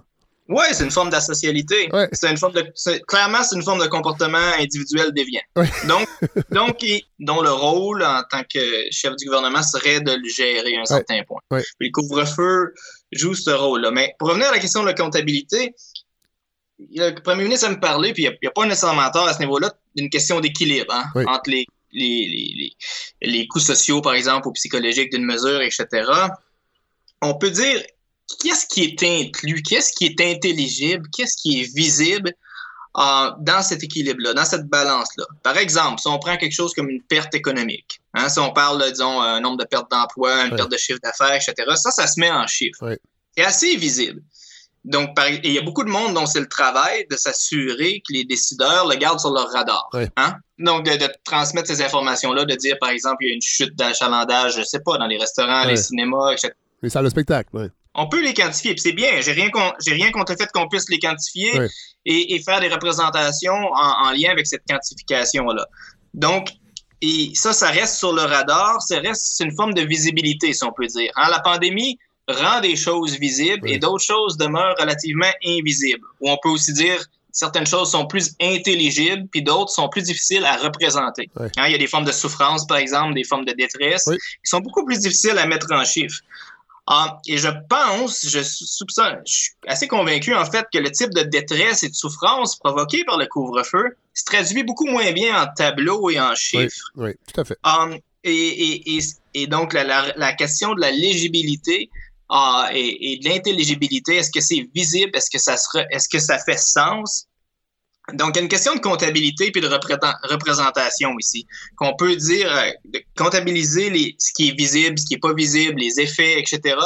Donc, il y, a une- il y a vraiment, vraiment, vraiment un travail de traduction, si on peut dire, des affects, de traduction des modes de vie, de traduction. euh, je, je les connais un petit peu hier, là, quand on a vu la question du golf et du tennis, Ouais. etc. Je suis bien d'accord qu'on relaxe ces mesures-là qui faisaient pas beaucoup de sens. là. Ouais. Mais je les connais un petit peu. Je disais, c'est quoi le secret, là, les marcheurs de nuit? Comment est-ce qu'ils devraient être capables comment est-ce qu'ils devraient être capables de traduire leur, leur, leur perte, Ouais. leur Ouais, perte ouais. dans leur qualité de vie? Pour être Euh, écouté, pour être, pour être écouté et entendu du gouvernement. Oui, donc c'est clairement pas sur leur radar. C'est pas seulement qu'ils maintiennent le couvre-feu, c'est la manière aussi. Ouais. C'est la manière de dire Ah, ça affecte pas vraiment personne, ça. Ça, ça montre qu'il y a beaucoup, beaucoup, beaucoup de choses et qui, sont, sont pas. Ils ont- sont déconnectés du terrain, Ben, de la ben, réalité, du moins de mon quartier. Ben, là, ben non, mais dire, ça, mais Vincent Duclos, il faut quand même le dire, ce gouvernement-là euh, est très peu présent en- sur le plan électoral là, à Montréal. Euh, C'est un gouvernement de banlieue. C'est un gouvernement de, avec des électeurs probablement en majorité qui sont propriétaires d'une maison unifamiliale avec un grand terrain, avec peut-être une maison à deux étages plus un sous-sol. Et c'est difficile pour eux. Et, sur le plan même politique, c'est pas si payant que ça d'essayer de comprendre que des gens qui vivent en ville, dans des appartements, ont peut-être besoin parfois de sortir et qui sont aussi responsables que les autres par rapport à la, à la pandémie, qui vont pas nécessairement se rassembler parce qu'on a l'impression que tous les gens qui vivent après 20 heures se rassemblent sans masque chez d'autres personnes et ils font la fête. Euh, C'est c'est ça, c'est ça qui est problématique aussi. Oui, c'est un peu l'image qui a été donnée. C'est une forme de délinquance presque. Et, et qu'on dit, par exemple, comment est-ce qu'on pourrait répertorier les gens qui vont faire la fête chez des amis après 20 heures? C'est impossible. Mais de la même manière qu'on le fait avant 20 heures. Oui. Je veux dire, c'est pas une forme de socialité complètement différente. Et, et c'est si et je veux dire, c'est comment est-ce que les policiers font ça à 18 heures? Comment est-ce qu'ils le font à 14 heures? Je suis pas policier, donc je sais pas, mais Les complotistes, là, ils vont, ils vont bruncher si le, le couvre-feu est à 18 heures é- euh, éventuellement. Là. Ils vont pas se mettre à croire à la pandémie parce que le couvre-feu est plus tôt. Non, ça s'adresse pas à eux du tout. Non, Une ça. mesure comme celle-là, ça s'adresse pas à, à- Je veux dire, c'est possible aussi de coucher chez des amis puis de ressortir. Ouais. C'est pas. Je veux dire, la mesure, ça ça s'adresse tout simplement pas aux complotistes. Ça, s'adresse à, aux- ben, si on voudrait euh, un peu se caricaturer aux, aux jeunes, aux gens qu'on soupçonne de, de marcher, de, de- et moi, je pense qu'elle fait beaucoup mal à des gens qui ont des horaires atypiques, à des gens dont la santé physique et mentale dépend. Par exemple, je sais pas, moi, euh, 8 heures, c'est quand même l'heure qu'on couche les enfants. Moi, Tout à je- fait. puis on voudrait sortir après parce que on peut pas avant, tu sais. Ouais. Mais non, parce qu'il faut Euh, faire le souper, il faut bon. Il y a plein de gens que c'est leur réalité. Là. Donc, donc, comme vous disiez, je pense qu'il y, a une- il y a une déconnexion. euh, le, le couvre-feu est un peu la, la légèreté avec laquelle il est traité euh, est un peu le symptôme de cette déconnexion-là, d'une désinvolture. Ah, ça s'accompagne d'une vision du monde qui est en soi, comme vous l'avez dit, normative. C'est une, ça nous sert, moi, ça me sert comme anthropologue un peu à creuser et à mieux comprendre comment s'opère le partage entre ce qui est visible, ce qui est invisible dans la gestion de la pandémie. Mais, Euh, mais- mais- mais Vincent Duclos, je pense que dans votre texte aussi, vous mettez le doigt sur, moi, à mon avis, ce qui est la, la, la- la- la vraie philosophie derrière ce, fétichisme du couvre-feu que François Legault semble démontrer. Et, je vais vous citer, là, s'il y a bien une chose que la littérature en anthropologie de la santé mondiale nous apprend, c'est qu'une insistance exagérée sur les comportements individuels tend à camoufler différents enjeux organisationnels et structurels. Et je pense que c'est ça le nerf de la guerre avec, avec ce- ce- cet amour du couvre-feu. C'est que ça remet la responsabilité. Si ça va pas bien, si la pandémie perdure, c'est à cause de comportements individuels déviants. Et ce n'est pas, la, ce n'est pas la, la responsabilité du gouvernement. Moi, c'est comme ça que je le vois. Oui, parfaitement. Vous avez- C'est c'est- c'est- c'est- c'est ce que j'ai voulu euh, euh, a- affirmer. Puis en effet, il y a une longue littérature, beaucoup autour du VIH-Sida, etc., de, de blâme, de, de suspicion, de, où on individualise des problèmes qui sont essentiellement collectifs, là, tu sais, des situations euh, structurelles. Ah, ben OK, vous êtes anthropologue. Sortez-nous, donnez-nous des, des exemples comme ça. Vous parlez de, j'imagine, quand vous dites le VIH-Sida, c'est à l'époque où la maladie est apparue, au début des années 80. On sait qu'elle existait Ouais. avant ça, mais elle est apparue dans le radar public dans les années 80 et il y avait ce même, cette même propension à accuser les individus? Ben oui, oui, oui, oui, oui, ben oui, c'est, définitivement, il y avait une dimension ah, où est-ce qu'on on problématisait des, on, pathologisait littéralement des comportements Ouais.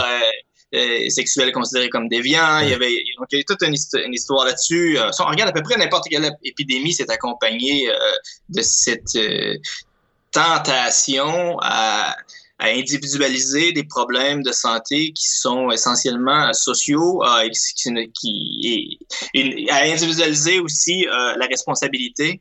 Hein, euh, on a eu la même chose avec Ebola en Afrique de l'Ouest, euh, que j'ai suivi peut-être d'un peu plus près pour, en raison de mon âge. Là. J'ai- Ouais. Donc, j'étais, au, au, au postdoc à ce moment-là, où est-ce qu'on a vraiment vu euh, euh, à, à la base, ah, c'est la, faute des comportements culturels, c'est Ouais. la manière dont les gens enterrent leurs morts, Ouais. etc. Donc, c'est pas la pauvreté, c'est pas l'absence de système hospitalier Ouais. fiable. pas- donc, il y a toujours un peu une tension entre ces deux choses-là.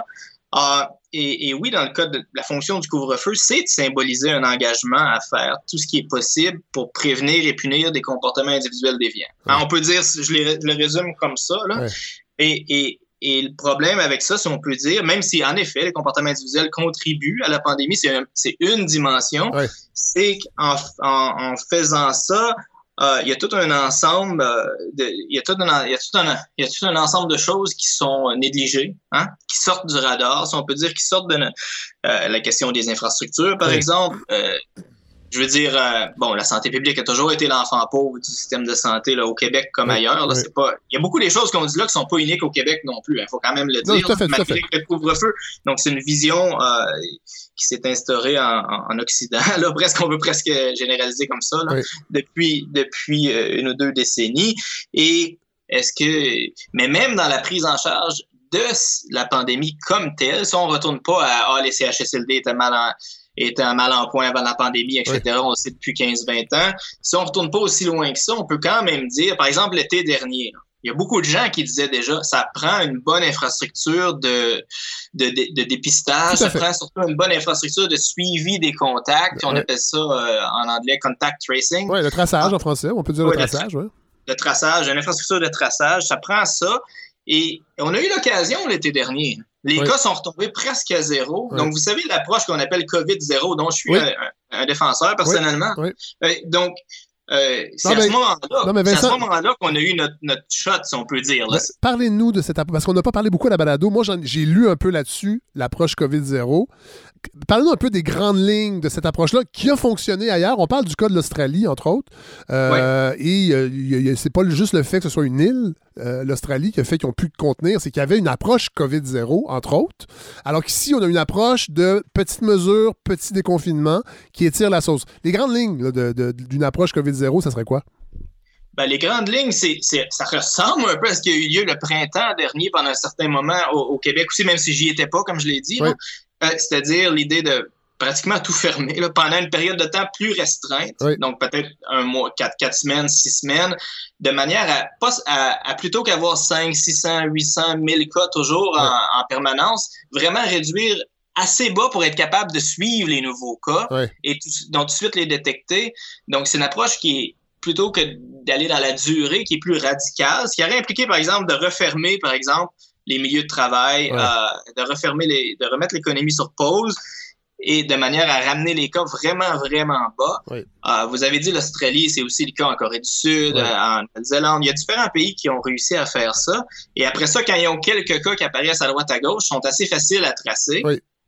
Et ils peuvent intervenir de manière précise autour de ces cas-là. Et, et donc, mais comme je vous l'ai dit, l'été dernier, on était à ce, niveau-là, si on peut dire. Euh, donc, moi, ma conjointe qui a eu la COVID euh, au, au mois de septembre, euh, déjà à ce moment-là, ça m'avait, j'avoue que j'avais été un peu surpris. Ça m'avait inquiété beaucoup de réaliser à quel point ça avait été très, très, très déficient. Ouais. Euh, c'est anecdotique, c'est seulement son cas, mais déjà au mois de septembre, il n'y avait pas eu de suivi de, de contact tracing, de suivi des, de traçage des contacts dans son cas. Les, les gens avec qui elle avait été en contact n'avaient pas été appelés. Ça lui avait pris cinq jours à avoir son résultat. Puis là, on parle d'une situation où il y avait encore presque pas de cas Non, mais c'est encore, encore comme ça en Outaouais. Il y a encore des problèmes de délai de- de- de- d'avoir un résultat de traçage encore un an après. Évidemment, il manque de personnel parce que finalement, les problèmes, les- les problèmes systémiques de manque de personnel, ben, ils, ils continuent malheureusement, mais on a l'impression qu'on n'a pas appris de nos erreurs. Ben, le personnel, tu sais, faire du, du traçage de, de contacts, ça prend pas une énorme formation. Là. Je, je veux pas diminuer le travail qui est fait là, là mais je veux dire, par exemple, on a vu des États aux États-Unis où est-ce qu'ils ont embauché des milliers. À mais Philadelphie, où j'étais, la, la ville a embauché des milliers de personnes pour faire ce travail-là. Donc, c'est quelque chose qui, a- qui aurait quand même pu être fait sur un an. C'est pas comme s'il manquait de médecins ou de Ouais. spécialistes, etc. Ah, et, et je dis pas que c'est facile. Je suis pas en train de dire ah j'aurais fait ça en Non, non, claquant non. des doigts. Mais il y aurait eu, il y aurait eu lieu. Je pense qu'on a vraiment baissé la garde un peu l'été passé. Il y a eu un moment où est-ce qu'à ce moment, on aurait dû investir, ça aurait coûté, ça aurait, ça aurait impliqué un investissement financier assez significatif. Investir pour justement se dire quand les cas vont réapparaître, parce qu'il va y avoir une deuxième vague, Ouais. ah, on va être capable de tout de suite intervenir Ouais. puis de la diminuer. Ouais. Plutôt que de faire un autre 6, 7, 8, 9 mois là, à jouer, à, jouer comme qu'on le fait en, en Oui, ce moment. Donc, l'idée, par exemple, qu'il y en a qui veulent revenir avec une approche COVID-0 au Québec en ce moment, je suis d'accord, mais à condition que l'infrastructure soit mise en place. Il Ouais. faut pas recommencer sans arrêt. Non, c'est ça. Non, non, c'est ça. Donc, c'est, beau de dire on les ramène à zéro, mais il faut après ça être capable de les suivre. mais Les malheureusement, Toujours moi- en avoir quelques-uns. Malheureusement, j'ai l'impression qu'il est trop tard. Parce que là, les gens sont fatigués. Sont fatigués de la pandémie, sont fatigués des mesures, l'adhésion est moins là. Et là, de tout refermer, et de toute façon, on le sait que ce gouvernement ne fera pas ça. C'est un choix qu'on a fait. Euh, puis on verra euh, politiquement s'il y aura un coup à ça. Ben, Vincent Duclos, merci. Je- on va mettre votre texte. Je sais qu'il y a sûrement déjà beaucoup circulé chez nos auditeurs et nos auditrices, mais on va remettre quand même votre texte sur la page Facebook de la balado. Euh, merci de nous avoir, ben, d'avoir réfléchi avec nous sur, sur le couvre-feu comme mesure spectacle. Je rappelle, vous êtes anthropologue. Merci, Vincent Duclos. OK, c'est un plaisir. Merci de m'avoir invité.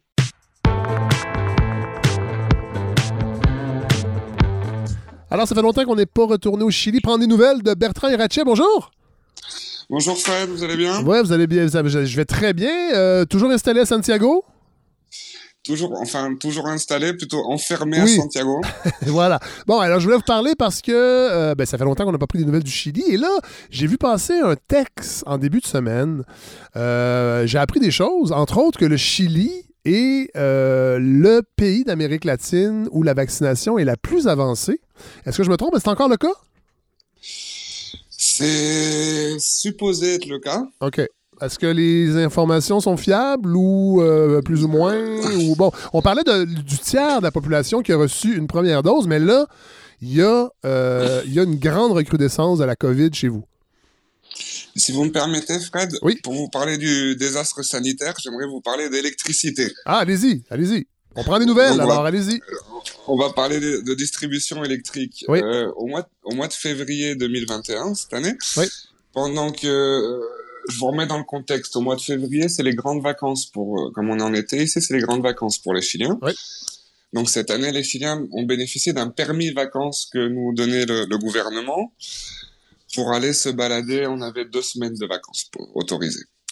Donc pendant que tout le monde était, pendant que les Chiliens étaient à la plage, il y a l'entreprise chinoise qui s'appelle State Grid qui a acheté la compagnie d'électricité chilienne qui s'appelle CGE pour 3 millions de dollars. Oh, quand même.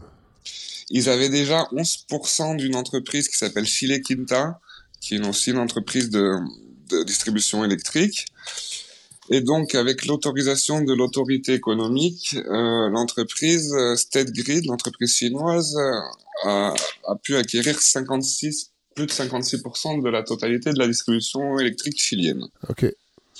Euh, ça sera une coïncidence ou pas, 93% des vaccins au Chili sont Corona, Coronavac et Sinovac, c'est-à-dire qu'on a, on a des vaccins chinois. Oh! Et est-ce qu'on sait, est-ce, est qu'on, donc c'est un échange de bons procédés visiblement euh, que le gouvernement a, a fait avec, avec la Chine? Peut-être une coïncidence, on ne sait pas. si vous voulez, on a un vaccin chinois qui a euh, 3% d'efficacité à la première dose. 3 ce, ce, qui explique sûrement euh, la, la, recrudescence du virus et 50% après la deuxième. Parce que là, là j'ai les chiffres, en fait, euh, au moment où l'article a été écrit, euh, donc c'est... Euh, euh, en fait, la date que j'ai, je pense que c'est le 12 avril, donc début de, début de cette semaine. C'est Isra Israël qui est en tête dans le monde avec 60% de sa population vaccinée, le Royaume-Uni 47% et le Chili avait un taux de vaccination de 38 donc on parle de 7 millions de personnes qui ont reçu une première dose. Mais là, vous, vous nous dites que cette, cette je ne sais pas si les, les 7 millions ont reçu le même vaccin, mais à 3 d'efficacité, on comprend mieux. C'est plus, je vous disais, c'est plus de 90% de la population qui est vaccinée avec le, avec le vaccin chinois.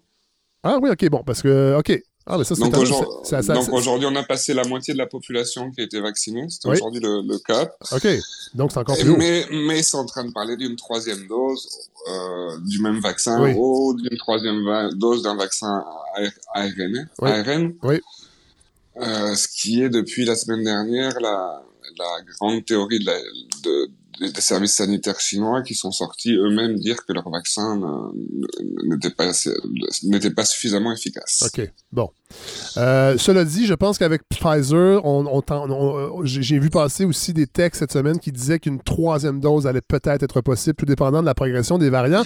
D'ailleurs, est-ce que vous, êtes aux prises avec le même problème qu'ici, une multiplication des variants qui rend difficile, en fait, qui, qui, euh, qui augmente le taux de propagation et qui rend difficile de circonscrire la maladie? Mais si vous voulez, on a le Brésil à côté. C'est le Brésil, c'est ah, oui. un peu le, oui. c'est un peu le vortex à ce niveau-là. oui. On assiste euh, hier, il y a l'Argentine qui a été obligée de, de, reprendre des mesures aussi euh, par rapport à l'augmentation. Euh, apparemment, 40% des cas au Chili seraient dus à la variante brésilienne. Ah oui, qui est très agressive. Qui est très agressive. Mais encore une fois, Fred, excusez-moi, oui. euh, je, je, veux revenir sur le fait, peut-être pour vous donner une explication de pourquoi ce désastre sanitaire. Oui. Quand on, quand on était au mois, donc au mois de février, euh, on, pendant que le Chili était en plus, la, la, plusieurs communes, plus, la, plusieurs parties du pays étaient en phase 2, c'est-à-dire en quarantaine le week-end. Oui. Euh, on pouvait travailler de lundi à vendredi, puis le week-end en, en, quarantaine. Oui. Euh, le, le, gouvernement a, a, voté une loi en, pour réouvrir les casinos de jeux ah, en phase 2, en quarantaine. Donc on n'a pas trop compris. On s'est dit, il y a un problème. C'est l'endroit où on peut aller au, on peut au casino, on peut aller au casino le vendredi soir. Ouais. Le samedi, il faut qu'on s'enferme à la maison, mais on peut retourner au casino le lundi soir. Ouais, non, effectivement, c'est étrange. Donc on n'a pas trop compris, puis un groupe de journalistes qui a commencé à faire une, une, une des recherches et qui se sont rendus compte que l'autorité qui, qui supervise le, les, les casinos, depuis maintenant, euh, depuis trois, un peu plus de trois ans, c'est-à-dire en, encore une coïncidence depuis l'arrivée au pouvoir de Sébastien Piñera, oui. cette autorité des casinos avait été par, parfait, parfaitement laxiste avec une entreprise de casinos qui s'appelle Enjoy, c'est-à-dire que au moins deux, deux fois, en deux opportunités, ils les avaient sauvés de la faillite en repoussant des délais qui les obligeaient à être créditeurs d'une dette qui, qui dépoussait la faillite. Ouais. Donc les journalistes ont commencé à pousser un peu l'investigation et devinez Fred de quoi ils se sont rendus compte? Que non seulement notre cher président était associé de ces casinos, ben voyons mais ces casinos, en plus, lui, de, lui, lui, lui devaient de l'argent. C'est-à-dire, si ces casinos partaient en faillite, ils pouvaient pas, le, ils pouvaient pas rembourser le fonds d'investissement aveugle, entre comilles, qui ouais. gère la, la, fortune du président. Donc, je résume. Au mois de février, pendant que les Chiliens étaient en vacances, euh, le gouvernement vendait l'électricité aux Chinois en échange d'un vaccin à base d'eau. En plus, euh, ils nous réouvraient les, ca- les casinos, donc euh, vous imaginez que c'est un appel à la population au relâchement. Évidemment. Pour parce qu'il fallait absolument sauver les, les dettes de Monsieur le Président. Monsieur le Président qui, le mois dernier, euh, a passé deux coups de fil à deux, à, à deux présidents de chaînes de télévision différentes au Chili, parce qu'il considérait que la ligne éditoriale était très agressive très critique envers lui. Ah oui! Ah, mon Dieu! En, sa- en- en sachant qu'on n'a pas vraiment les médias les plus les, les plus les plus agressifs Ouais, du oui. continent ou du monde. euh, on a la revue Forbes qui nous annonce que bon ça c'est partout la même chose, mais que dans cette année de pandémie, les millionnaires chiliens ont augmenté leur fortune de Ouais. 73%. Ah ouais. En particulier notre président qui est la deuxième plus grosse fortune, la quatrième plus grosse fortune du pays. Donc euh, Non, mais non, OK, donc, mais pa- partons de ça. Si vous voulez, il y a, y a le désastre sanitaire d'un côté, Oui. mais après, il y a, il y a l'exploitation économique qui est faite de ce désastre. Qui n'a pas pris de pause. Qui, qui l'explique, si vous voulez. On, on a deux permis de deux heures par semaine pour sortir. Oui. On est... Et idéalement, c'est pour aller au casino. De ce que je comprends, c'est que là-dessus, il faut quand même aller au casino. Ça fait un mois qu'on est en qu'on est en quarantaine. Ouais. Euh, le gouvernement n'a toujours pas voté d'aide. Ah, C'est-à-dire que aucun- les gens n'ont pas. Aucun citoyen ne reçoit une aide quelconque du gouvernement depuis le début de la pandémie. Non, elles vont arriver à la fin du mois. C'est-à-dire que les Chiliens, et en particulier les plus vulnérables, Ouais. vont passer un mois de crise sans absolument rien pour manger et sans la possibilité de travailler. C'est incroyable. Et comment, se porte la population? Premièrement, par rapport aux, euh, euh, mesures, est-ce que, que les gens essaient quand même, ceux qui sont capables, de... Parce qu'évidemment, ça doit être le même problème qu'ici, au bas de l'échelle, les gens n'ont pas les moyens de s'isoler, de prendre des risques parce qu'ils doivent gagner leur vie, doivent manger. Donc, souvent, ont des, euh, ont des emplois qui les, qui les mettent à risque. Est-ce que quand même euh, les mesures sanitaires sont... euh, Il y a une adhésion de la population? Est-ce que, est que des scientifiques prennent la parole quand même, indépendamment du gouvernement, pour dire aux gens de plus de faire attention? Comment ça se passe? Je pense que la majorité de la population est, est bercée par les théories du complot. Ah ouais? Euh, je pense que oui, une, partie importante de la population chilienne est persuadée que Bill Gates est le responsable Ah de oui, cette mon Dieu, crise. OK. Après, il y a, comme vous dites, il y a cette séparation sociale qui est bien évidemment beaucoup plus prononcée ici, c'est-à-dire que la majorité de la population est vulnérable, donc on a on a quelques communes privilégiées qui respectent les consignes, en sachant que même avec, même en voulant les respecter deux, deux fois deux heures par semaine, euh, les grands-mères pour promener leurs petits chiens euh, se sentent comme des criminels en, en sortant sans permis, si vous voulez, avec la peur au ventre de se faire arrêter et contrôler. Ouais. Euh, les amendes coûtent plus ou moins 1000, entre 1000 et 1500 dollars, mais personne ne les paye, parce que personne n'a les moyens de les payer. Ouais. Et donc, on assiste à une situation donc euh, où il y a une, euh, une quarantaine sur, sur le papier, mais donc personne n'est capable, ou économiquement et même à ce niveau-là, psychologiquement, je pense, de la respecter. En sachant que, si vous voulez, euh, la situation que je vous exposais déjà l'année dernière, c'est ce manque de visibilité sur les chiffres. Oui. C'est-à-dire que au mois de janvier-février, ça augmente, mais ils nous, en- ils nous envoient en vacances parce qu'ils ont besoin de faire de l'argent. Ouais. Euh, là, ils arrivent au mois de mars.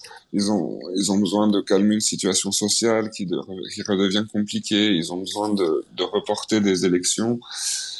Euh, donc, euh, il y a une augmentation des cas, en sachant que pour faire augmenter les cas, il faut juste augmenter les tests. Oui.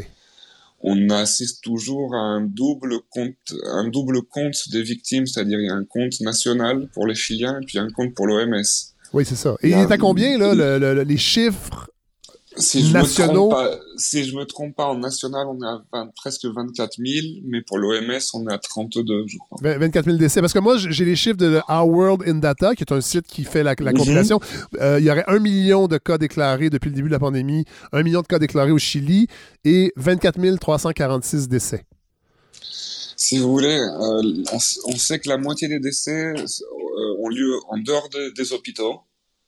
Ah oui, oui. Donc, donc, donc dans les maisons, les gens n'ont même pas le temps de se rendre à l'hôpital. Donc, donc, si vous voulez, on n'a pas la visibilité. Ouais. On sait, donc, qu'est-ce qui, vous me demandez qu'est-ce qui se passe au niveau de la population du respect des consignes Si vous voulez, on, la population a le doute permanent si elle est enfermée pour des raisons politiques, ouais. si elle est euh... enfermée pour des raisons sanitaires, pour des raisons économiques. Ouais. Euh, on ne sait pas si les chiffres qu'on nous donne sont vrais, s'ils sont vraiment inquiétants, s'ils sont s'ils sont faits pour favoriser les, une, une, ou l'autre stratégie du ouais. gouvernement. Ouais. Donc, euh, si vous voulez. Euh... Et si on compare euh, le rapport à, à, la maladie, à l'infection entre les, les, les, plus vieux et les plus jeunes, parce que là, ça semble être le cas, en tout cas de ce que je lis, ça semble être le cas euh, au Chili, au Québec. C'est-à-dire que là, les nouveaux cas euh, sont des gens plus jeunes. Les gens qui sont hospitalisés sont des, gens plus jeunes. Et ici, les, autorités essaient de s'adresser aux plus jeunes, qui sont ceux qui sont plus insouciants, mais qui sont ceux qui sont admis à, l'hôpital. Est-ce que c'est la même chose? Est-ce qu'il est qu y a un clivage générationnel par rapport à, la posture euh, envers cette pandémie au Chili? J'ai pas l'impression qu'autant que chez vous, autant qu'en France, où j'ai pu, où j'ai pu observer ça un peu, ouais. où j'ai plein, où j'ai, je connais plein de gens de mon âge qui commencent à, à dire que c'est de la faute de la, des, des, boomers de la génération. Ah ouais. qui est aujourd'hui la, la, population à risque. Moi, moi j'ai constaté, constaté ça pas mal avec mes, mes contacts en France, un peu partout. Ouais. Et si j'ai l'impression que la, la, la solidarité euh, intragénérationnelle marche un peu mieux. Au Chili. C'est-à-dire qu'il y a plus, il y a plus le souci de protéger les, les, les, les personnes âgées. Ouais. Il y a, il y a, il y a moins, si vous voulez, le, le, cette accusation qui est portée que la jeunesse paye le prix pour, euh, pour cette génération qui a été privilégiée à tout moment. J'ai pas l'impression que c'est ça, en sachant, comme je vous dis, on sait pas si ils nous disent qu'il y a plus de jeunes qui sont hospitalisés. Enfin, c'est pas, c'est pas raisonnable ce que je suis en train de vous dire, mais j'ai l'impression que c'est le sentiment général. Ouais, mais euh, on, sait, on sait, on sait pas s'il y a plus de jeunes qui sont hospitalisés ouais. parce que c'est vrai ou parce qu'ils ont envie de, parce qu'ils ou parce qu'ils ont besoin de, de calmer la, la, la, les jeunes et ouais. donc ils, ils, ils, ils, diffusent cette information, si vous voulez. Bon. Et euh... c'est tout le problème. On sait, on sait pas si les informations sont véridiques ou et, et, quelle est la manipulation qui est faite avec leur diffusion. C'est-à-dire qu'il y, y, a tellement d'informations qui sont vraies, qui sont pas diffusées, ouais. il y a tellement d'informations qui sont fausses, qui oui le sont. Ouais.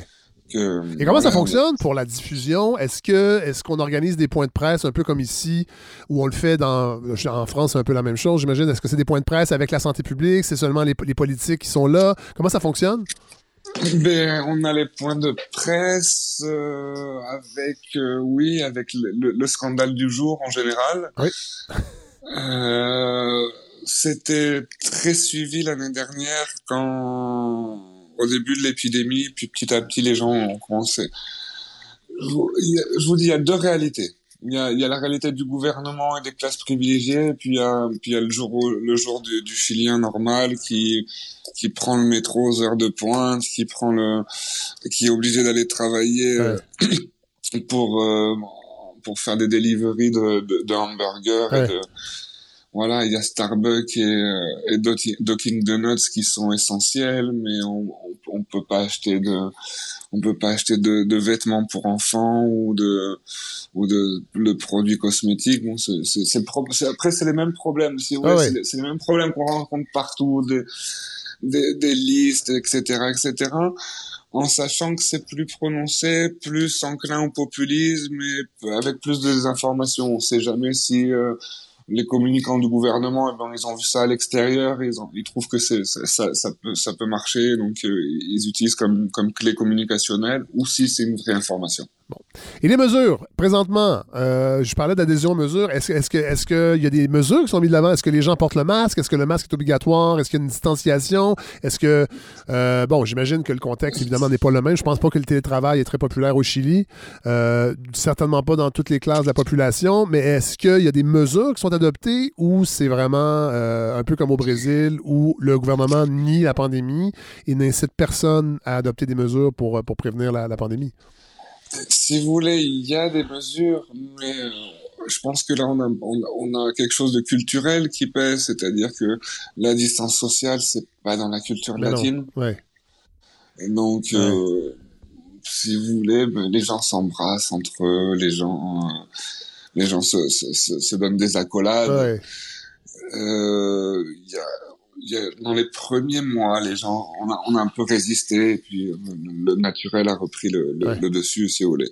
Ouais. Et je, je me permets d'inciter, si vous voulez, on, on peut, on, on a vraiment cette, cette situation de, de, de prison à domicile, c'est-à-dire qu'on a, on a deux heures, deux, deux fois deux heures par semaine pour sortir légalement.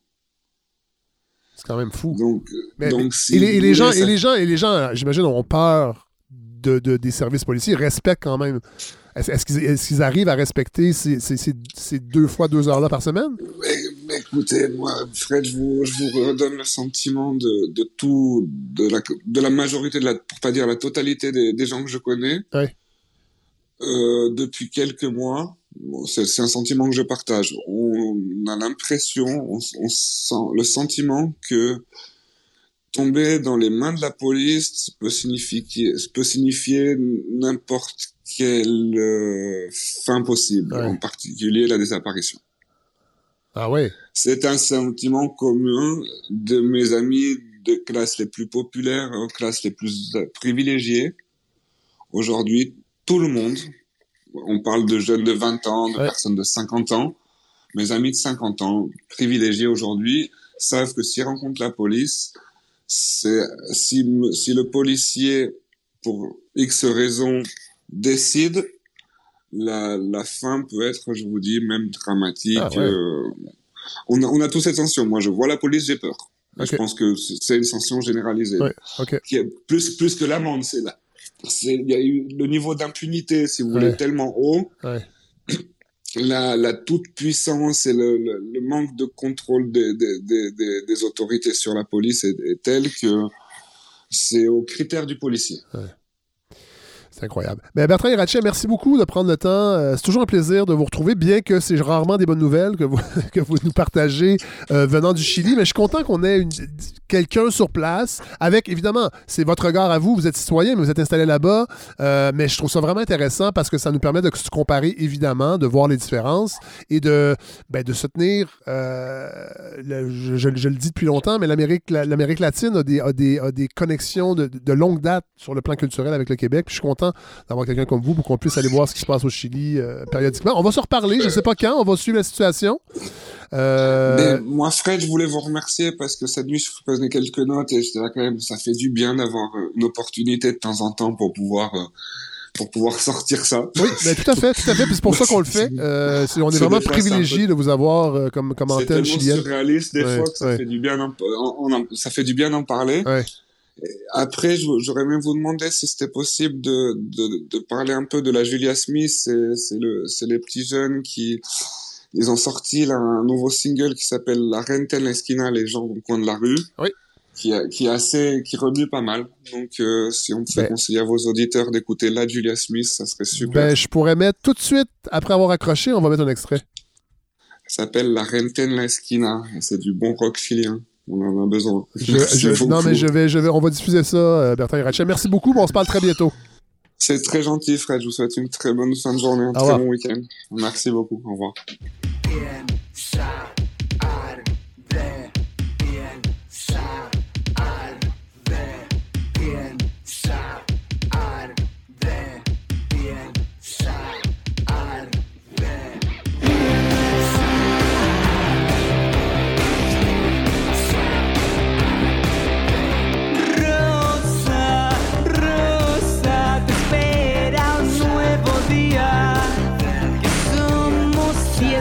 Sous ces notes. Chiliennes de la Julia Smith que se termine ce 29e épisode de la balado. Le Fred Savard, je remercie tous ceux qui ont participé cette semaine à la balado. Godefroy Lorando, euh, bien sûr. Vincent Duclos, anthropologue médical. Et euh, Bertrand Hirachet, notre antenne au Chili. Je remercie Alex Laperrière qui m'a vraiment donné un grand coup de main cette semaine à la recherche pour les entrevues, entre autres. Je remercie Larry Dufresne, évidemment. André Lamansaoun également qui s'occupe des médias sociaux. La semaine prochaine, retour de François Carabin, notre euh, journaliste sur la colline parlementaire qui va justement nous parler euh, de la tribune parlementaire qui fête ses 150 ans cette année. Alors, il nous prépare une chronique là-dessus. Notre antenne en Gaspésie, Simon Carmichael, qui va être là également, qui va nous parler de comment la Gaspésie se prépare au tourisme. euh, qui s'en vient cet été avec la pandémie. Évidemment, sait, les Québécois ont redécouvert le goût de voyager au Québec. Et Hélène Faradji sera de retour également. Je ne sais pas encore son sujet. Je vais l'apprendre en début de semaine. Et j'ai très très hâte. Merci d'être là tout le monde. Bonne semaine. On se retrouve samedi prochain. No tengo solución, no vengo a restringir tu vida para mi bienestar. No tengo cabida, no tengo solución, no vengo aquí a decirte dónde debes estar. Ayer éramos 100 y hoy solo uno más. Que se dejen de joder, que ni me digan en cara que no estoy sufriendo. Desde lejos